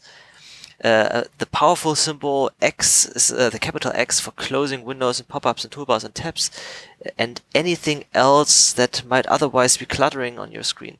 Und ähm, jetzt ein paar Beispiele, wie überall hier Close-Button in Windows, Tabs von Chrome, überall gibt's X, aber das war nicht immer so. Jetzt hier eine schöne History von, wie sah das früher aus? Windows 1.0 hatte kein X. Windows 2.0 hatte kein X. Da Wie gab's diese, da gab's diese geilen, fetten äh, Hoch- und Ja, Runter-Pfeile. so ein Page-Up- und Page-Down-Button in der Ecke vom Fenster rechts oben. Genau. Und links ist wie so ein Minimieren-Button in Minus. Ja, aber der, ich weiß gar nicht, was der Aber heißt gemacht hat. Minimieren vielleicht einfach schließen in dem Kontext? Dass du es einfach, also weg, Minus ist ein Fenster weniger. Klick auf das Minus. Ich musste mich übrigens, äh, einer meiner Hauptkritikpunkte an macOS ist, dass sie das Konzept von ich schließe eine App komplett äh, ad absurdum führen. Ähm, Ja gut, also das ist halt Windows sehr unregelmäßiges- 3.0 hatte auch kein X. Das hier ist für dir vielleicht bekannt. Da hat er so ein runterzeigendes schwarzes Dreieck. Aber ich meine, andere Fenster haben hoch. Also ich, ich also Genau, hoch, es gibt hoch, runter, äh, maximieren und ausmachen. Es gab, die, ich glaube, die Systeme konnten einfach nicht Multitasking war halt auch noch nicht, Es, oder? es, es gab, es gab, also Ich die Dinger konnten schon 20 Fenster Multitasking, offen, aber aber- wenn du die App nicht mehr gebraucht hast, dann hast du sie einfach geschlossen. Ja. Wie man es halt macht. Macht man ja heute auch. Also der Browser ist halt ein extra OS, was du für immer offen hast. Genau. Aber Andere das, ist so eine, das ist eine virtuelle Maschine, die da drin Ja. läuft, die das Web für dich ausführt. Das, ja, das, das, ja. das Google-Betriebssystem. Fuck ja. Ähm, und dann gab es mit Windows 95 das erste Mal das X oben. Und ähm, hier wird nochmal aufgezählt, es gab Screenshots, da sahen die, da gab's, das ist ja ein früherer Screenshot von Windows 95, das muss wahrscheinlich, gut, das war Windows 93, Windows Chicago hieß das übrigens als äh, Vorgeschichte, da kommt das her. Und das hat noch leicht andere Icons. Und da ist auch dieser Start-Button, da steht noch nicht Start, sondern es ist nur das äh, alte Windows-Logo. Und danach ist es, äh, bei macOS gab es dann immer noch keins, bei macOS 2 gab es keinen Close-Button. Ähm, auch selbst bei X gab es keinen Close-Button. Ich scroll hier, also ihr könnt, wenn ihr Ja. die Seite gleichzeitig aufmacht, ich scroll hier einfach diese Bilder da Aber rein. natürlich hat X kein X als Xerox hat kein X, obwohl da überall X im Namen zweimal vorkam. Ähm, und erst irgendwann war dann das erste, hier gibt's noch ganz viele andere Desktop-User-Interfaces, die ich noch nie gehört habe. Atari TOS hatte, Hat ein X. naja, nee, das ist eher so eine Art. Ach, da ist ja da links, ja. Dem Schließen-Button. What? Nachahmer. So, Ach, PlayStation noch Controller auf, warte mal, X. hier geht's noch auf Geschichte ein von der Bedeutung von Kreisen und äh, Kreuzen aus dem japanischen Kontext. Mhm. Das ist ja auch, also Controller sind ja auch so witzig. Du hast ja, gibt's ja diesen Krieg in Anführungszeichen, dass du auf äh, Nintendo-Controllern rechts bestätigst und unten zurückdrückst. Fuck, habe ich das umgedreht? Nee, genau, rechts bestätigen. A, Mhm. B, fuck. Nee, warte. Äh, da oben liegt so ein äh, Controller.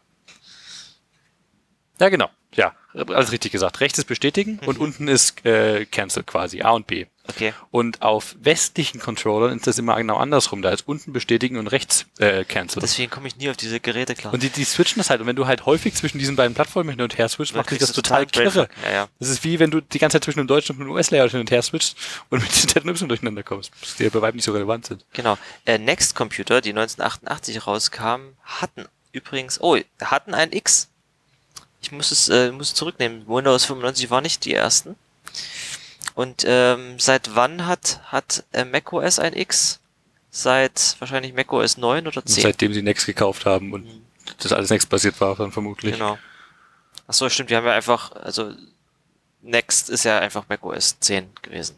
Naja, ich glaube, so einfach ist, kannst du das nicht sagen. Da wird der, der Helge jetzt äh, drüber aufregen, dass wir die, die, die Story Hi, nicht, nicht, nicht richtig hinkriegen. Aber die haben ja ähm, Next damals gekauft, also sie haben ja Steve rausgeschmissen, Steve Jobs, der dann äh, ah, fuck, hat er Next ja, doch nicht, Er hat Next irgendwie Doch- mitgegründet doch, oder? und Schon, so, was oder? da war. Und dann haben sie Next ein paar Jahre später wieder aufgekauft und wieder ins, und, äh, ins Boot geholt. Und ja, dann er wieder CEO Apple sein. zu sehr runtergegangen ist. Ich, ich weiß Aber ist ja alles Next-basiert. Also alles, was wir an modernen Apple-Systemen haben, ist Next-basiert. Deswegen hast du die ganzen äh, Next-Step-Klassen noch mit drin.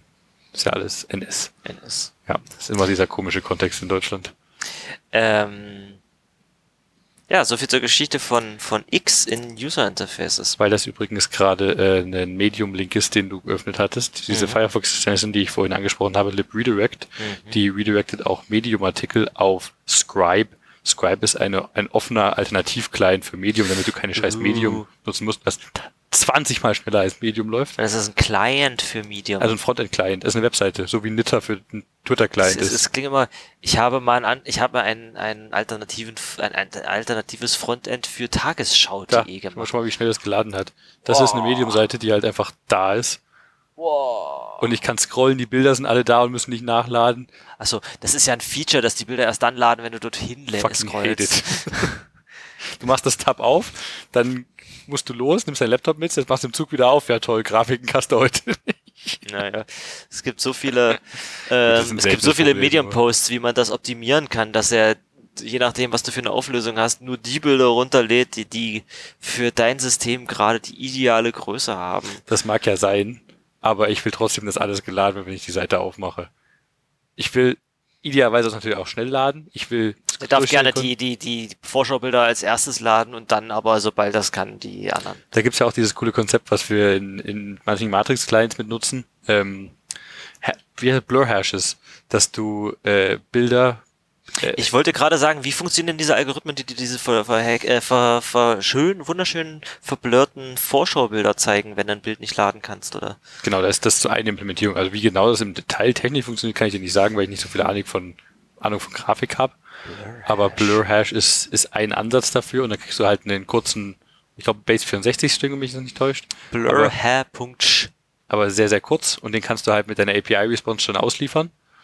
Und dann hast du halt einen, einen Preview und während du das, nee, ist kein Base 64, so wie das Das aussieht. ist Sydney, es ist aber irgendein String. Okay, habe ich falsch im Kopf. Aber das nun zeigst du halt, kannst das wieder dekodieren zu einem Bild, zu einem sehr geblurrten Ach, Bild. das ist, ah, das ist prozedural erzeugt quasi aus einem String. Genau, und dann Cool. machst du halt ein Bild aus diesem String, weil du den halt in deiner API-Response schon kriegst. Und den hast du zum Beispiel auch in der Matrix-Message mit drin, wenn du halt einen Supported Client hast. Ist ein Wort. Blurhash, vielleicht findest du es so besser auf Quits. Ich muss mal schauen. Ich, mu ich muss immer erstmal schauen, hat das schon jemand in Rust geschrieben? Ja, 100 Pro. Ah, nicht Hash, Hash. Blur Hash, aber Pure Rust Implementation of Blur Hash. Fast Blur Hash, Blur Hash, NG, Blur Hash, Fast, Blur Hash, CLI, Blur Hash, weiß okay, es gibt genug Implementierung von Blur Hashes. Aber an Cool. sich halt eine super coole Idee, weil so zeigst du halt nicht einfach nur so eine hässliche UI an. Ist halt immer die Frage, wie schnell Ich wusste nicht, dass das so klein geht. Ich dachte, das ist irgendein Vorschaubild irgendwie auf Nee, Pixel musst basiert. du halt ja, aber dann müsstest du ja trotzdem ein Thumbnail ausliefern. Und ein Thumbnail kannst du nicht direkt zusammen mit deiner Response schicken, weil du das halt embedden müsstest wahrscheinlich mit als URL, oder du Base 64 encodest das Thumbnail und das packst es als. Data irgendwie als Ja, aber dann ist halt wieder fetter. Und das ist halt wirklich hier ein 20 Zeichen String gewesen. Und ja, ich, ich, wie gesagt, also, du, du kannst ja auch einen 20 Zeichen Pixels wahrscheinlich, wer weiß vielleicht, ist Touché, ja. Äh, äh, wer weiß, worauf das basiert. Ich müsste es mir mal angucken. Es ist total, das finde ich cool. Es, es ist schön, es ist schön, wenn man zu diesen Konzepten, die man regelmäßig sieht, auch selbst bei technischen Sachen, die man ja regelmäßig macht, endlich mal den Begriff dazu weiß, was, was dahinter steht. Ich finde auch einen coolen Namen dafür, muss ich sagen. Blur Hash. Ja. Du hashst ein Bild zu einem geblurrten Bild runter. Ja. Finde ich gut, finde ich gut. Cool.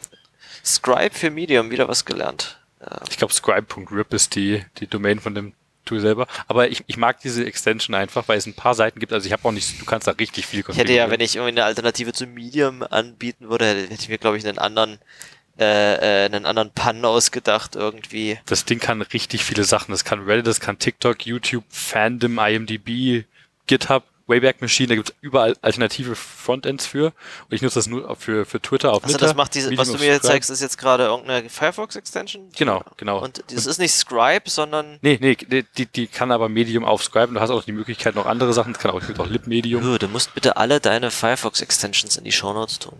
Und Urban Dictionary gehe ich auf Rural Dictionary, weil Urban Dictionary auch dreckslangsam ist. Und ich nutze das tatsächlich recht häufig. Es gibt hier Wikipedia, aber selbst Wikipedia, die Webseite verändert sich in den letzten Jahren immer mal, so alle paar Jahre. Gibt's dann, ich war, heute habe ich mal wieder irgendwas auf Wikipedia gelesen und mir gedacht, Mensch, ist doch was passiert. Ich mag das, das englische, äh, den, das englische Frontend für Wikipedia mehr als das deutsche, weil es ein paar coole Designanpassungen drin hat. Genau, das kannst du irgendwie die Breite anpassen und so. Aber es ist ja auch, also meine Lieblingsänderung generell auf der Wikipedia ist vor ein paar Jahren gewesen, dass diese diesen Inline-Image-Viewer haben, dass du auf ein Bild klickst und das lädt Vollbild Inline, du gehst nicht direkt weitergeleitet auf Wikimedia. Ähm, und dann kannst du halt klicken mit dem X-Knopf in der Ecke. Das ist mir letztens tatsächlich auch passiert, als ich einen Twitter-Link tatsächlich noch offen hatte. dass du und auf das falsche Dann hat X man geklickt auf das hast. X Ich fühlte mich wie so ein Boomer, so, the fuck, aber, oh Gott, ist mir das gerade wirklich passiert? Naja, es, es kommt ja noch dazu, dass du bei den Systemen, also witzigerweise ist äh, bei, bei macOS ist diese, ist das Schließen und diese, diese Window Decoration Buttons sind oben links, Ja. außer bei Tabs. Da sind sie wieder rechts. Das ist eigentlich Okay. inkonsistent. Ich weiß nicht, ob die, die Richtung da so, als ob man alle Buttons auf der linken Seite vom Bildschirm erwarten würde. Oder auf der Genau. linken Kante von Elementen. Ist halt, naja, vielleicht ist, waren es die Briten, die sind schuld. Ja, ja, die fahren ja auf der falschen Auto, äh, Ja. Straße. Eben, es gibt die linke Seite und es gibt the right side. The correct side. Ah. Äh, ich würde jetzt sehr vorsichtig sein, alles was rechts heißt, dann plötzlich mit Nein, korrekt fuck. No, no, no. Du hast mir Deswegen sind wir ein sächsischer Podcast.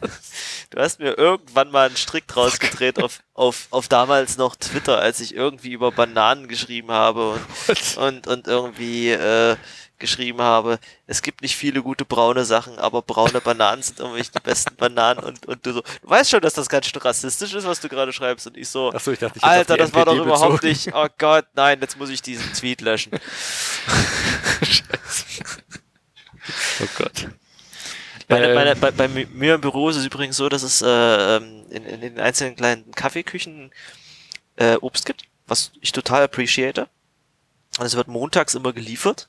Da werden auch Bananen geliefert unter anderem. Die sind aber, oder die, allgemein ist jedwedes Obst, was da Montag geliefert wird, erst äh, Mittwoch oder Donnerstag essbar. Das stimmt nicht. Bananen sind lecker, wenn sie grün sind.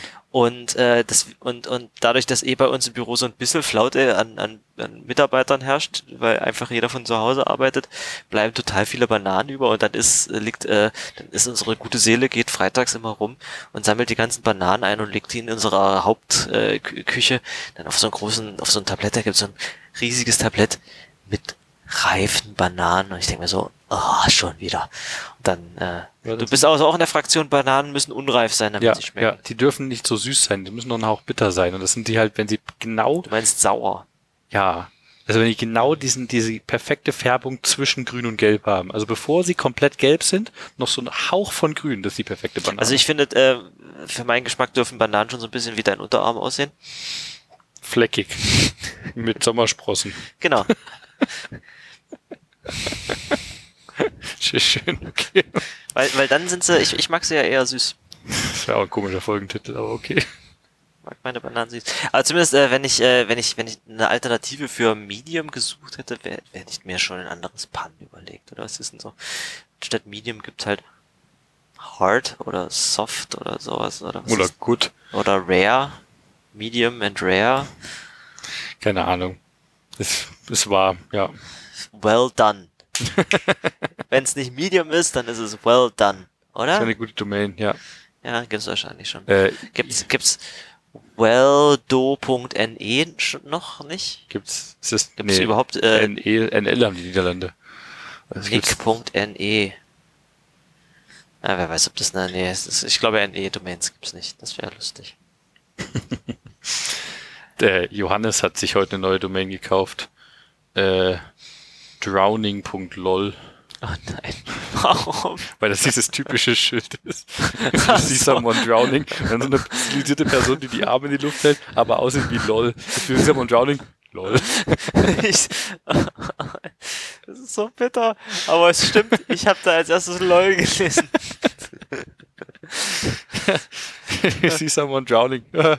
Aber, aber, aber gibt's nicht, dumm, äh, gibt's nicht, gibt's nicht, äh, Unicode, äh, ja, also manche TLDs können das, nicht alle. Aber .ga zum Beispiel kann das. Deswegen kannst du mal auf pinguinemoji.ga Hallo? gehen. Hallo? Ja, Rettungsring.lol. Die würde ich mir ja kaufen. Oh, Vielleicht muss ich mir die pinguinemoji.ga jetzt kaufen.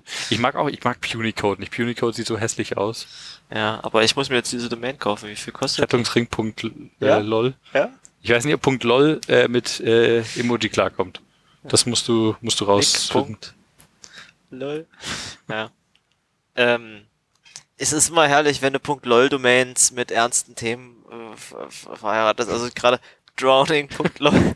das würde ich sagen, setzt dem Ganzen so die Krone auf. Ich weiß nicht, was man damit macht. Aber, ähm, ähm, be Bekannter von uns, der Blitz, äh, der eigentlich äh, sehr viel wissenschaftlich über Prozessorenarchitekturen äh, schreibt und, und arbeitet, hat sich x86.lol für seinen Blog gesichert. Das ist ja auch eine starke Domain. Äh, x86, nicht 68. Oh, ups. Ich kann nicht tippen. Genau, Ach, schön. Das ist eine schöne Domain. genau. Was habt ihr denn für schöne Domains? Schreibt uns doch mal in, den, in unseren Matrix-Channel, was ihr für schöne Domains gesichert habt. Apropos, wir haben einen neuen Feedback-Channel. Weil wir, Nein. wir haben eine neue Webseite. Was? Akronymisier.lol. Das wäre jetzt stark gewesen. Aber nein, wir sind nach wie vor akademie.bar. Ähm, aber wir haben die Webseite geändert. Also zum Zeitpunkt des äh, Aufnehmens ist sie noch auf next.akademisier.bar, aber zum Zeitpunkt der Veröffentlichung dieser Folge wird die die, ist aber hübsch. wird die da sein. Die ist, finde ich nicht ganz, also sie ist sehr viel minimalistischer als die Seite davor. Dafür ist sie selbst gehostet und selbst gebastelt, mit, mit sehr viel Liebe. Und ich finde es auch ehrlich gesagt technisch eigentlich ganz cool, was dahinter steckt. Dass halt unser Source, äh, die Source of Truth ist, Mhm. kein, es ist keine statisch generierte Seite, das ist eine dynamische Seite. Jetzt also- flex mal, Kilian, erzähl, was dahinter steckt. Es ist halt auch recht simpel. Aber also wenn du im JavaScript im Browser deaktiviert hast, wird die Seite auch nicht laden. Das ist natürlich ein bisschen sad. Aber also es ist, es ist eine React-App, sagen wir es so. Was aber die Idee dahinter ist, ist, dass äh, unser RSS-Feed unsere Source of Truth ist und die React-App lädt halt direkt beim äh, Request der Seite den RSS-Feed und rendert den quasi als Seite. Gut, das könnte man auch, hast du äh, direkt mit angesprochen gehabt, über sowas wie XSLT lösen, dass man das ganz klassisch macht, was ich auch ehrlich gesagt immer noch eine sehr coole Idee finde, ist bloß viel beschissener zu maintainen. Ich hab gar keinen Bock drauf. Gibt es Aber- vielleicht irgendwelche Tools? Das müssen wir uns mal nochmal angucken. Aber du bist ja jetzt, äh, du bist ja jetzt React-Entwickler und deswegen musstest du dir gleich äh, erstmal die Finger schmutzig machen. Es hat Spaß gemacht, die Seite zu bauen. Wir haben auch Detailseiten für jede, für jede Folge. Ähm, wir haben einen Player da direkt mit drin, der sogar Chapter Marks mit, mit kann. What? Und da kannst du sogar anklicken, die Chapter Marks, und dann springt der im Player vor. What? Und die, die Shownotes sind da schick angezeigt. Wir haben eine, eine, Folgensuche, die sogar im, im, in den äh, Shownotes der Folge mitsucht, auch wenn du den dort nicht sehen kannst. Das, also funktioniert alles ganz cool und mir, mir hat bloß der Gedanke ein bisschen missfallen, dass du die Seite an sich nicht maschinenlesbar lesen kannst. Aber dafür ist ja der Feed da. Der Feed ist eh viel maschinenlesbarer als Eben. eine HTML-Seite und das, die Seite liest dasselbe wie den Feed. Eben. Aber jetzt ist es ein bisschen repetitiv hier mit unserem Logo an jeder Folge. Wir müssen mal mehr wieder äh, Wir haben genau Zwei Folgen mit Custom Cover. Genau. Einmal vom Das äh, Holiday Special. Es waren mehr. Das hier mit dem, dem Passwort und das war's? Das war's. Mehr Folgen mit Custom Oh, wir Cover haben wir gleich ein. Foto zusammen aufnehmen. Machen wir diese Folge mit dem Custom Cover? ja, auf jeden Fall. Hallo, ich mach gleich mal Ich hier. mache das ja just in diesem Moment. Just in diesem Moment. Ach ne, warte mal, das ist ja meine Wohnung mit drauf. Da muss ich ein bisschen aufpassen, dass man nicht zu viel von meiner Wohnung sieht. Hi! oh Gott, sind wir, äh, ganz ehrlich. Äh, wir sind so der Inbegriff von äh, privilegierte Nerds, denen langweilig ist und die einen Podcast machen, oder? Ich habe richtig häufig diesen von wegen Lisbeth-Titel im Kopf. Du warst ja mal auf dem Konzert und hast mir den Titel geschickt gehabt, weil du den gerade live gehört Also, hast. also äh, um, um ganz ehrlich zu sein, muss ich sagen, ich habe eine gewisse Sinnkrise bekommen und, und von wegen Lisbeth sind unter anderem mit dafür verantwortlich, dass wir anderthalb Jahre keine neue Folge rausgebracht haben. Also die haben diesen, wir verlinken auch in den Show Notes, den, den verlinkt man den Song.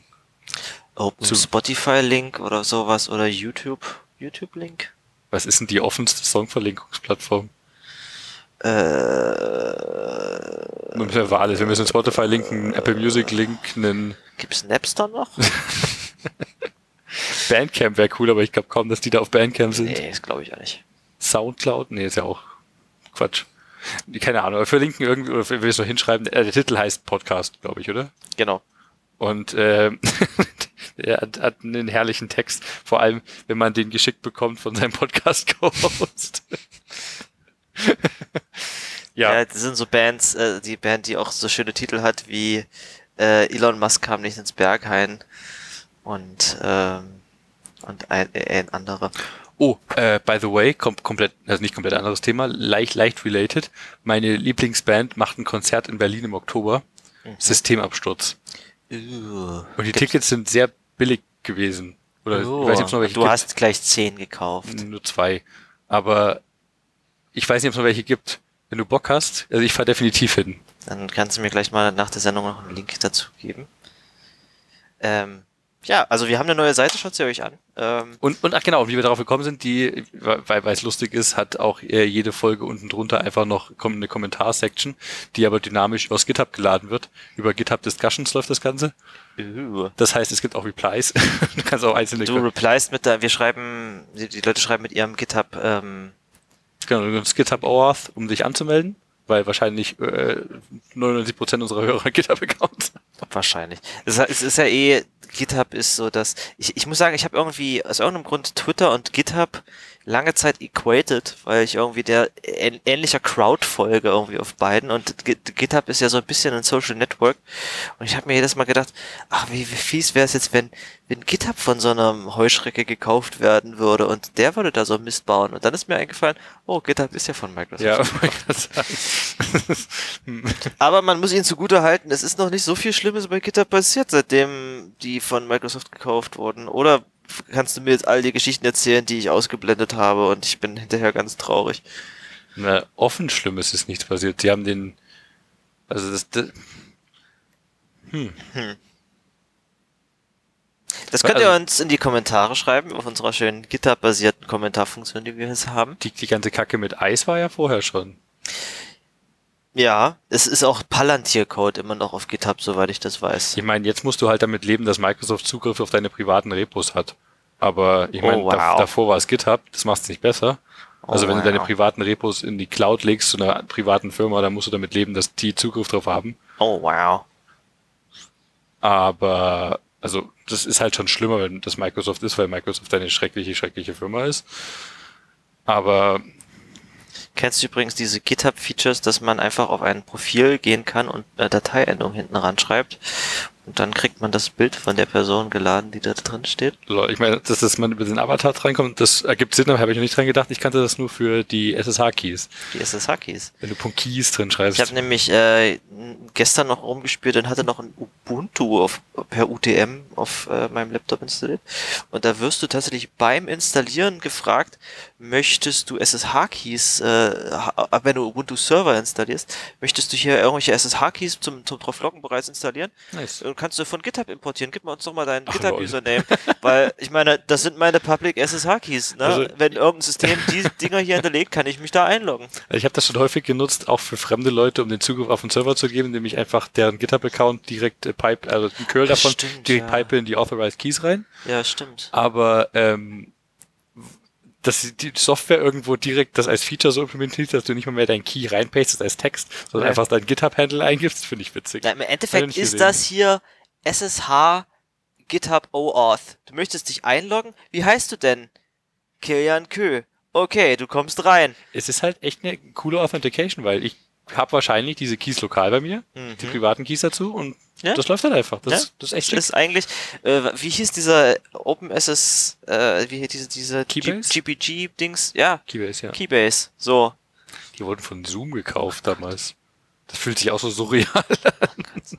Die hatten encrypted Repos. Ich hätte meine Steuerdokumente alle in dem Git-Repo bei Keybase liegen, weil es verschlüsselt war und weil es eh scheißegal war. Also meine Steuerdokumente, ich habe die einfach irgendwo in den Repo mal geschmissen, weil ich das interessant fand.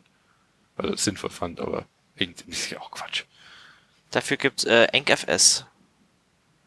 Benutzt du das noch? EncFS. Henk, nee. Ich, das habe ich schon so lange nicht mehr benutzt, dass ich gar nicht weiß, ob das auf Mac überhaupt funktioniert. EncFS mountet hier ein verschlüsseltes äh, Fuse-Dateisystem. Funktionieren Fuse-Dateisysteme auf macOS? ich glaube schon. Ja, Also, EncFS. So, ähm, jetzt haben wir schon so viel Zeug angeteasert. Haben, wollen wir überhaupt noch auf Pix eingehen oder wollen wir es sein lassen? Äh, Ähm. Es gibt hier noch einen Link in unseren Themen. Zwei. Äh, wollen wir die noch mit reinnehmen? Und zwar, der erste ist Are we MLS yet? Das habe ich, das, das musst du mir sagen, was das bedeutet. das ist äh, von, ich glaube, von den Matrix-Leuten. Mhm. Und die Idee ist, MLS ist Message Layer Security. Mhm. Dieses neue Proposal, ich meine ich, wenn ich jetzt, also ich habe mir, ich, ich habe nur mitverfolgt, ein bisschen am Rande, aber mich nicht äh, tief mit der Thematik auseinandergesetzt. Das ist dieses Proposal von der EU, was die haben wollen für Interoperability von Messengern. Und das ist MLS. Ich kann dir aber technisch absolut gar nichts zu MLS sagen. Ähm, ich weiß nur, dass die Idee ist, dass du halt auch, äh, also dass du nirgendwo diese Probleme hast, die ich mit Beeper zum Beispiel habe, wo du halt MLS ist now in RFC. Cool. wo du ähm, quasi End-to-Bridge Encryption hast Mhm. und dann End-to, also Bridge-to-End Encryption auf der anderen Seite wieder, aber deine Bridge das halt aufmachen muss. Cool. Und MMS hat das Problem halt, also soll das halt nicht haben. Du willst halt an sich von einem Service mit dem anderen Service komplett verschlüsselt von End-to-End reden können, Ja. weil die sich die Krypto-Stacks teilen oder beziehungsweise auf derselben Basis aufbauen. Nice. Und die Matrix-Leute saßen da auch mit am Tisch für. Das fand ich sehr, sehr cool. Auch zusammen mit anderen großen Playern wie Meta und ich vermute auch Apple und anderen Sachen. Aber ich weiß gerade gar nicht, wer da am Tisch saß. Und ähm, die haben halt diese Seite ins Leben gerufen, AWMLS jetzt, wo sie schauen, dass sie Matrix auch auf das Level hosten, dass Matrix direkt MLS spricht. Und ich weiß nicht genau, was das heißt. Ob das heißt, dass sie, äh, ich wollte schon OTR sagen, lol, dass sie äh, MacOlm rausschmeißen werden oder ob das überhaupt MacOlm ersetzt. Aber es hat wohl auch einige coole Features und ist wohl auch sehr effizient für große Gruppen. Äh, Na, Olm wird hier sogar direkt referenziert. Olm ist ja das Better Ding. Performance for Large Rooms than Olm oder Mac Olm. Ah ja, ach, Mac Olm, MEG Olm. Genau, Ma- Mac Olm steht für Mega Olm, also für Olm für große Räume. Weil das ist halt, Olm ist ja. Ja. das Ding, was von Open Whisper Systems damals von den Signal-Leuten ins Leben gerufen Ja, das wurde. ist das alte Axolotl, Axolotl. genau, das neue Axolotl. Mhm. Ähm, Axolotl ist schon noch ein coolerer Name. ja, finde ich auch. Das, das blöde Feature an Olm ist ja, dass es auf 256 Raumteilnehmer limitiert ist. Das ist halt ein Hard Limit von Olm. Mhm. Also in Signal kannst du keine Gruppen haben, die größer als 256 Leute groß sind. Das ist schon ein bisschen arbiträr, aber da haben sie wahrscheinlich irgendwo eine Bitmaske, die nur so und so groß ist. Vermutlich. Also ich vermute mal nicht, dass sie arbiträr dieses Limit gewählt haben und sich vor allem dann auch halten fest dran. Mhm. Und MacOlm ist halt einfach quasi ohne dieses Limit, also selbe Idee, funktioniert auf dieselbe Art und Weise, Olm, aber hat halt, ist halt optimiert auf, dass du halt größere Räume haben kannst. Weil das den Matrix-Leuten sehr viel wichtiger war, dass sie nicht nur DMs nutzen, sondern auch sehr große Räume, verschlüsselte Räume haben können. Und MMS hat halt dieses Feature auch gleich mit abgedeckt. Also es kann, du kannst große Gruppen damit verschlüsseln, sagen wir das so. Aber sonst kann ich dir technisch leider gar nichts wirklich zu sagen. Also äh, das wäre eigentlich mal ein, äh, ein schönes Thema für eine Sonderfolge, falls sich jemand von unseren Hörern damit auskennt oder vielleicht falls ihr jemanden empfehlen könnt, den wir dazu interviewen können. Das wäre cool. Das würde ich gerne mal machen. Denn ich habe, das kann ich hier mal kurz äh, an, äh, an diesen, ich habe, also ich habe nicht die Hauptarbeit gemacht, ich habe eigentlich sogar sehr wenig dran gemacht, aber ein Kollege von mir, der Tobi, hat äh, in unserer Open Source Org ähm, das hier als während der Arbeit entwickelt Secure Frame RS. äh, ähm, veröffentlicht. Und zwar hat mich jetzt, was du gerade über MLS erzählt hast, sehr an S-Frame in- in- erinnert. Und zwar ist S-Frame ein IETF hm, Draft für ähm, Frame-basierte Verschlüsselung für WebRTC. Ah. Okay, das ist für euch sehr relevant. Und äh, das, genau, da, ähm, da haben wir eine Implementierung ähm, auf GitHub und auf Crates.io, die, haha, wir waren die ersten, S-Frame heißt. Jetzt gibt's von dem, von den Leuten, die aktiv an der Spec hauptsächlich arbeiten, auch eine Referenzimplementierung in Rust. Die kriegen den Namen jetzt nicht mehr. Sad. ähm, vielleicht habe ich das irgendwann am Rande schon mal erwähnt. Ich, das wäre schön, das mal zu vergleichen untereinander. Bei S-Frame ist es so, dass du ähm, quasi nur den, dass du zwar weiterhin Video oder Audio streamen kannst, aber nur die eigentlichen Payload-Daten verschlüsselst und nicht sowas wie Frame- und Paket-Header, wodurch du es weiterhin über ähm, Video- und Audio-Forwarding-Infrastruktur ähm, leiten kannst. Also es gibt es gibt sowas äh, in der WebRTC-Welt gibt es sowas wie SFUs, das sind äh, Selective Forwarding Units, wenn wir in einer Videokonferenz sind. Ja, dann entscheidet die, ich, äh, der Hendrik redet gerade. Ich leite mal nur Pakete von Hendrik an alle Ah, okay. weiter. Äh, und dazu muss man aber gewisse Sachen über die Pakete von Hendrik wissen. Das heißt, die dürfen nicht 100 pro verschlüsselt sein. Da müssen gewisse Metadaten noch äh, lesbar sein. Zum Beispiel, wie aktiv ist dieses Paket gerade, wie laut ist das Paket gerade und so weiter und so fort.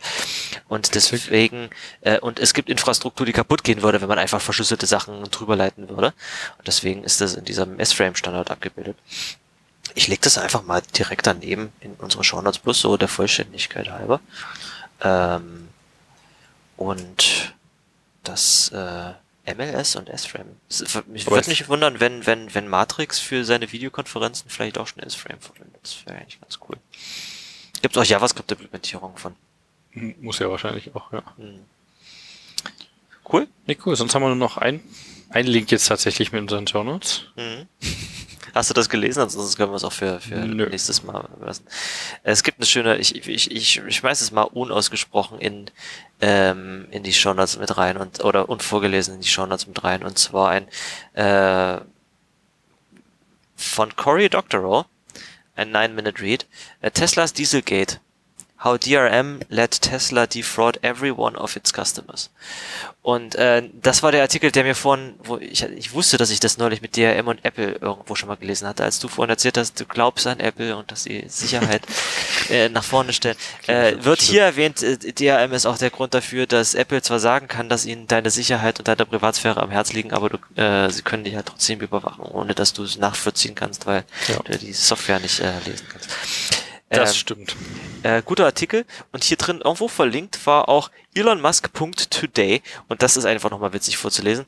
Ist das ein Link oder ist einfach bloß meine, mein Browser kaputt und ich kann es nicht anklicken? Wie, was Ja. muss ich machen, um kann ich direkt irgendwie aus äh, äh, Dings ich, ich gehe auf Ja. Scribe? Nee, was mache ich? Scribe.rip. RIP und dann den gesamten anderen Link hinten dran. Ja, funktioniert Wahnsinn.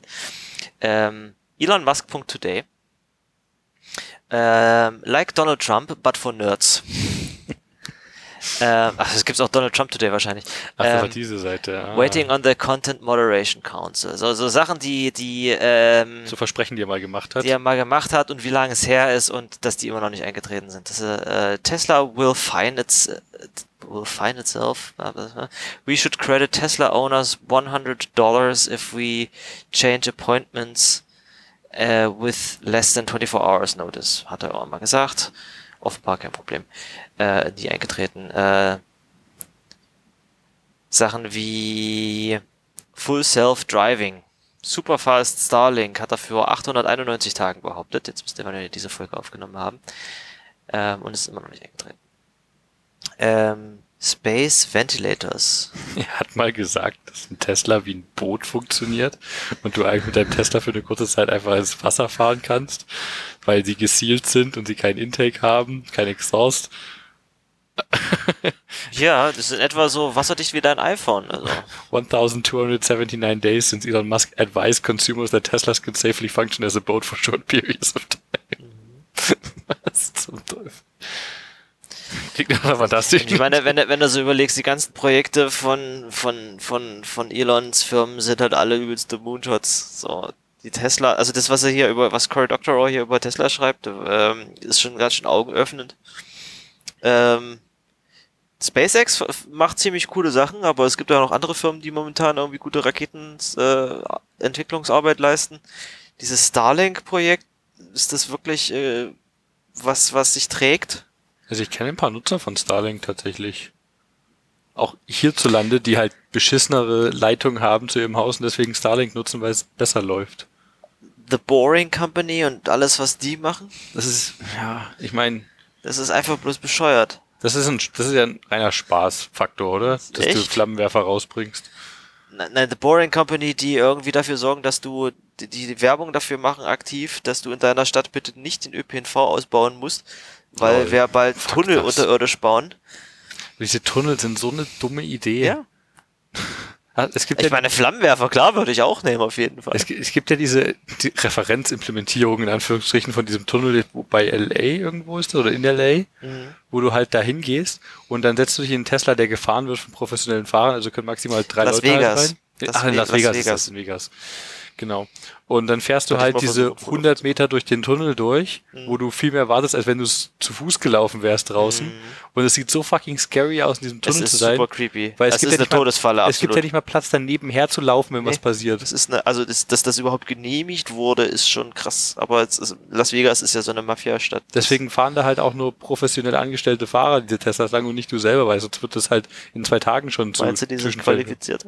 Naja, also es sind Leute, die ausgebildet werden dafür, dass, da, also die wissen, auf was sie achten müssen, langsam fahren, vorsichtig fahren und nicht, keine Ahnung, was sich Leute aussteigen lassen. Doesn't make me feel safe. Und die haben halt Teslas da vor Ort und essentiell haben die halt den dämlichst, die dämlichste Form von ÖPNV nachgebaut. Mhm. Also so, nimm eine U-Bahn und ersetze jedes einzelne Feature durch die dümmere Version davon. Hm. Es gibt, so, es gibt so ein schönes, äh, es gibt doch dieses äh, Nature keeps reinventing crabs. Ja, ja. So, es gibt auch so ähm, Tech Billionaires keep reinventing buses. Ja. So. Einfach im Endeffekt, wenn es dann richtig, wenn es dann wirklich umsetzt und alle Fehler behebst mit dem System, dann hast du wieder einen Bus oder eine Straßenbahn. Ist doch aber wunderschön, dass das keine neuen Konzepte braucht. Die aktuellen existieren. Halt nur nicht in den USA in funktional. Nee, auf jeden Fall. Ich meine, es gibt auch in den USA ÖPNV-Systeme und manche Städte haben sogar recht gute. Aber es gibt auch Gründe, warum die im Großteil nicht existieren, beziehungsweise die einen super beschissenen Ruf haben, wo sie gar nicht mal schlecht sind. Und das ist halt einfach sad.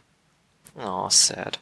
Deswegen spiele ich City Skylines und Ah. schaffe meine Straßen ab und, und meine Städte funktionieren halt nicht mit nur ÖPNV. Das Oh. geht nicht. Ich habe äh, die in einem Video, ich, es, es gibt ja tatsächlich in letzter Zeit wirklich äh, einen Boom, so ein City Planning Boom oder so ein so ein so ein, so ein äh, ÖPNV Boom, äh, Stadtplanungsboom, ganz viele YouTube Channels und und Influencer oder oder Content Producer, die über sowas reden. Ich, ich kann nur den äh, herrlichen YouTube Channel Not Just Cars äh, ne, Quatsch. Haha, das war, das war ein, ein, Gag-Video. Äh, Not Just Bikes.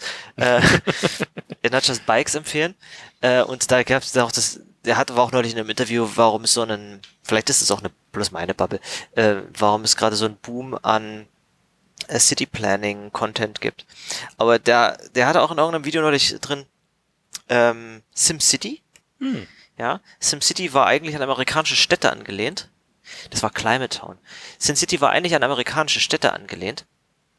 Aber äh, dann hat man festgestellt, wenn man die amerikanischen Städte wirklich so gestalten würde, wie amerikanische Städte aussehen würden, was Parkplätze angeht, würde es total hässlich von oben aussehen. Stimmt, Also haben, haben, die, nicht. haben die Parkplatzflächen sind die Parkplatzflächen in Amerika, in, in den SimCity-Städten viel zu klein für die, für die Zahl Es der Autos. keine Parkplatzflächen, gibt maximal Straßenparking oder so, aber du hast keine Parkplätze mitgebaut. Gibt's keine bei- Parkhäuser, keine, kein Underground-Parking.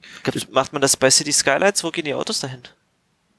Die sind auch einfach weg. Aber City Skylines 2 ist es vielleicht anders, keine Ahnung. Weil da, das, das sieht echt fantastisch aus. Es kommt im Oktober raus und es sieht so gut aus. Sieht so gut aus, läuft ja nur auf Windows, nicht mehr auf Mac. Aber da, ich meine, ich habe Vielleicht, kann, Steam-Rechner vielleicht, dafür. vielleicht, vielleicht macht man das mit GPT dann. ja. So, äh, wir sind jetzt schon an einem relativ hohen Zeitpunkt angekommen. Ähm, wollen wir noch jeder einen Pick Ich in habe den Raum keine, werfen? ich habe meinen vorhin schon eingeworfen, mach du mal noch einen Pick. Gut, also ich, ähm, schade, ich dachte, ich hätte wenigstens eine Minute Zeit, um mal nachzugucken. ähm, und zwar, ich mache was ganz, ganz, ganz Kleines für die, für die, für den einen Rust-Entwickler da draußen. Und zwar, äh, wenn ich immer, wenn ich Leuten Sachen zeige, mache ich nächste Woche erst wieder mit meinem Team. Was muss man über Rust alles wissen? Was sind so leichte Einstiege? Finde ich total schön, dass es .rs-Domains gibt. Das ist echt wahr. Das ist cool. Äh, die äh, RS ist War das Serbien, oder? Ah, es kann sein.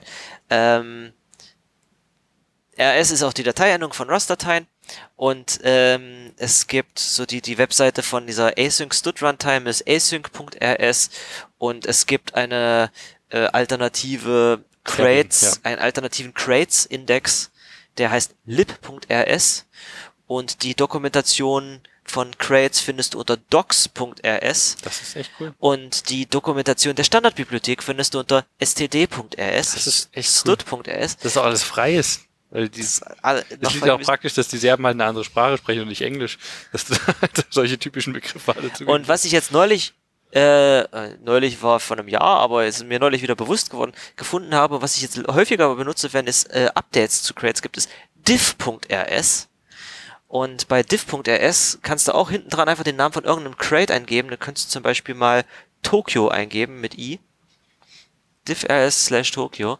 Und dann findest du einfach, siehst du einfach den, den Source Code von der aktuellen Version und kannst da eine andere Version auswählen. Und dann siehst du einfach ein Diff zwischen beiden Versionen dieser veröffentlichten Library und äh, das, das kann man sich relativ schnell angucken, was ist da passiert.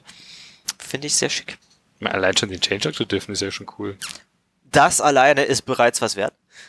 Ähm, weil, weil Seiten, ähm, vielleicht kann ich noch mal einen zweiten Pick hier reinwerfen, weil ich, weiß nicht, wie, wie du das handhabst. Es gibt bei GitHub gibt es Releases Mhm.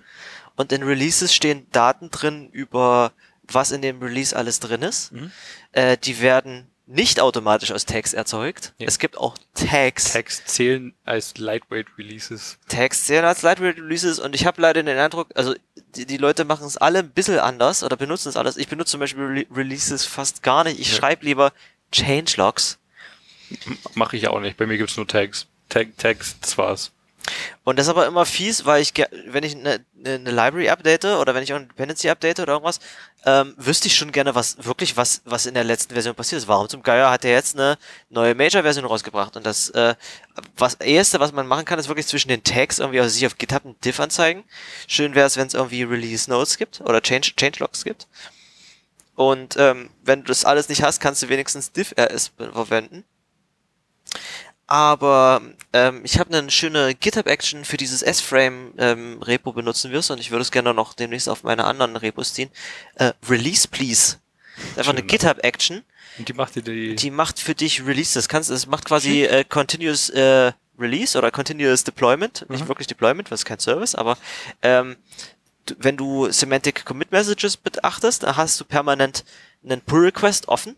Wenn du den, also in der Konfiguration, die wir haben, du kannst auch machen, dass sobald du was auf Master merged, wird ein Release gemacht. Mhm. Du kannst es aber auch so konfigurieren, dass du normal auf Master merged und nichts passiert, außer dass es immer einen Pull Request mit dem nächsten Release gibt.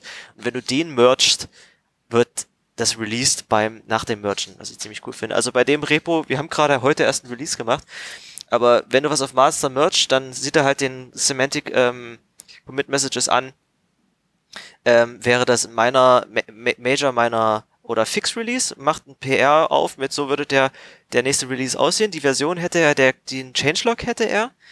Und äh, wenn du den merged, dann baut er das durch und macht den Release of Crates.io für dich. Finde ich cool. Und das gibt's wahrscheinlich auch für andere Ökosysteme. Äh, ich habe mir äh, in meinen Crates versuche ich irgendwie bislang irgendeine Konvention zu halten, habe ich so ein Bump Version Script, was mir einmal das aus den Commit Messages ausrechnet, den Commit äh, äh, erzeugt, das taggt, das da, dann den Changelog erzeugt, den merged und es dann released, damit der Changelog mit in dem releaseden Package drin ist. Wohl wahr, ja. Aber das hier ist eigentlich ziemlich cool. Ähm, pack ich mit in die Show Notes. Das, das ist jetzt speziell für, für Rust natürlich, aber ähm, sie referenzieren hier auch andere Projekte für andere, für andere Sprachen. Also das hier basiert äh, auf, ist, ist von was abgeleitet, was glaube ich aus der Haskell-Welt kommt. Äh, und jetzt, da ihr von dem Konzept wisst, findet ihr das vielleicht auch für eure Lieblingsprogrammiersprache. Vielleicht gibt es ja sowas für, für Swift oder für JavaScript. Das ist ein, ein cooles Konzept auf jeden Fall. Vor allem für Leute wie mich, die faul sind und nur Tags setzen und das war's. Genau. Aber ich bin zum Beispiel, seitdem ich von Conventional äh, Commit Messages weiß und äh, das auf Arbeit benutze, bin ich da auch sehr sehr strikt, was das angeht. Äh, und und, und äh, ich habe lange gelitten, ähm, das als CI-Check in meine Repos einzubauen, bis ich es endlich äh, mit, mit einer Action hingekriegt habe, die das für mich validiert. Wenn die Leute Pull-Requests aufmachen, du bist ja sehr dankbar, dass Leute an deinem Projekt mitarbeiten und, und irgendwas fixen wollen oder das benutzen. Wenn du dann immer der Arsch sein musst, der sagen muss, kannst du bitte Ja, eine Commit-Message noch ändern? Und wenn du aber einen CI-Check hast, der dann nicht grün wird, dann kannst du sagen, ich, sorry, also ich, ich es ist halt noch, also, Das ich, da bist du nicht das Arschloch, Ja, weißt du? Es ist, ähm, Aber das ist, ist dokumentiert auch besser. Ich meine, wenn du einen Pull-Request aufmachst in einem fremden Repo und dann wartest du eine Woche und dann sagt dir die Person, ja, ist cool, aber schreib mal oben, sonst möchte ich nicht. Ist das scheiße, als wenn du, äh, oder beschissener, als wenn du den Pull-Request aufmachst und dir sagt halt direkt die CI, ja, wir haben aber hier ein standardisiertes Format, so schaut das aus. Und dann bin ich ja eh noch dran und oh, cool, dann kann ich das ja direkt umschreiben. Das fühlt sich als Nutzer auch sehr viel besser an. was ich manchmal mache, ist, wenn es eine Weile rumliegt, das passiert bei mir auch, dass ich irgendwie ein PR aufhabe und dann kann ich eine Zeit lang einfach nicht reagieren, weil ich nicht mehr so viel Zeit habe, äh, nebenbei auch noch so bei Sachen zu maintainen. Ähm, dann sage ich irgendwann, ach, das ist cool, die drei Änderungen, die ich noch gebeten hätte, die kann ich auch fix selber machen. Und dann kannst du als, als ähm, als Repo-Owner auf den Pull-Requests auch auf den Branch Das von den Leuten pushen. Das Das, ist zwar irgendwie ein bisschen weird, weil du den da unterm Arsch weg irgendwie auf deren, auf deren ähm, Versionen rumpusht. Finde ich aber super, dass das vor ein paar, vor zwei Jahren, wann das Feature reinkam, das war, das ist toll, das ist so eine kluge Idee. Weil, weil manchmal mache ich es einfach so, das, das, mit der Commit-Message, das ändere ich einfach fix. Ja, das muss ja nicht mal das sein. Vielleicht ist es ja auch einfach noch irgendwas, was äh, wir wir haben hier ein komisches Setup und ja, das ist komplex. Ich kann es dir im Text hier erklären, aber wenn die Person fein damit ist, dann kann ich es auch einfach machen und zeigen und ja, das müsste so hier ausschauen. Oh cool, da können wir ja direkt kooperieren. Dann arbeitest du auf demselben Browser, da kann die andere Person ja auch noch mal was dazu pushen. Das Genau. ist das ist ja eigentlich echt cool, dass das geht. Und ich, ich mag das, dass das ein, ein Feature ist. Mittlerweile glaube ich sogar ein Opt-out-Feature, kein Opt-in-Feature mehr. Ja, bei manchen Leuten war, habe ich schon gemerkt, war es wieder deaktiviert. Ist ja okay, wenn du es nicht magst, fühlt sich zwar ein bisschen komisch an, aber Es ist, ich, ja, ne, ich kann verstehen, dass man, also ich kann auch verstehen, dass Leute das ausmachen, muss ich sagen. Also ich fänd's auch weird, muss ich sagen. Dass dann plötzlich auf deinem Repo, äh, was der Fork von dem Ding ist, jemand anders. ist halt auch die Frage, warum du den Fork hast. Ist das dein Fork oder hast du den Fork nur, weil du diesen Patch hier es fühlt sich ja trotzdem wie, es ist ja unter deinem Namespace auf GitHub. Es Ja, fühlt ja. sich trotzdem so ein bisschen wie deins an. Auch wenn es ein Fork ist, nur um mal schnell auf einem willst? Hat man eigentlich komplett Rechte in diesem Fork oder nur auf diesem Branch von dem Fork? Ich, ich glaube, du Ja. kannst nur auf den, wenn ein PR, ich glaube du, sogar, du kannst nur auf den Branch pushen, von dem der PR aufgemacht wurde. Dann ist doch super, das ist doch wunderbar. Das ist, genau. Du kannst Äh, natürlich auch daher. Nee, Quatsch. man muss es nicht übertreiben. Ähm, ja, ich glaube, das ist äh, hinreichend für akronymisierbar Folge. Hinreichend. ist das, das, das Quota einer akronymisierbar Folge wurde Das erreicht? wäre auch ein schöner Podcast-Titel, ne? Äh, äh, hinreichend, aber nicht korrekt. Das gibt's auch irgendwie bei Logik, gibt's äh, korrekt, aber nicht hinreichend. Das ist ein schöner, so- schöner Titel. In den letzten zwei Sekunden stand, der gefällt mir. Äh, ja, also wenn, das eigentlich hätte das, wenn wir mal irgendwann von vorne anfangen, einen neuen Podcast machen, nennen wir den so. Das ist wie, wie HTTP 203 ist auch der beste Podcast-Titel. Es ist äh, HTTP 203, wenn du mal http.cat slash 203 gehst, Non-Authoritative Information. Das, das sind wir.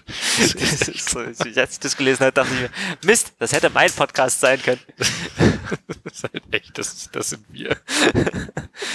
nee, der, der Podcast ist. Ach, den gibt's schon. Den gibt's schon. Ach, verdammt. Der ist von, ich habe die Namen vergessen, aber die beiden Leute, die das machen, die sind eigentlich Authorities auf ihrem Gebiet. Also eigentlich ist der, das, was wir nicht das ist nur Humble. anyway, äh, vielen Dank, dass ihr bis hier dran Ah, geblieben Leute, das seid. ist ein Google-Podcast. The Ja, fuck? das ist Surma und wie heißt der andere?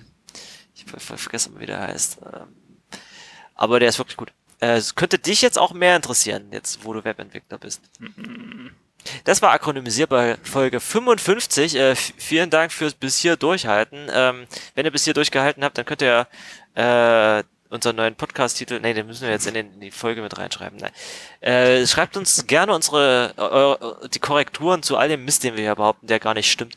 Ähm, Matrix freundlich Oder den Kommentaren. in Matrix in unserem Channel, den wir verlinken, oder in unseren neuen Kommentaren. Merkt euch, eure GitHub-Usernames sind damit verknüpft, ja.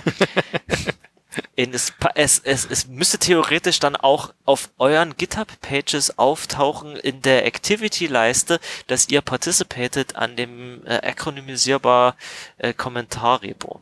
Nee, es ist, also, das ist das Repo der Seite direkt. Mhm. Das ist in unserer Org. Äh, dieses, also dieses Repo heißt auch akronymisierbar.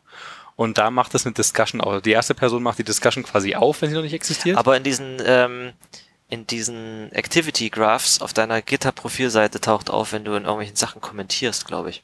auch wenn es eine Discussion ist. Ja, wäre cool. Ist doch wunderbar.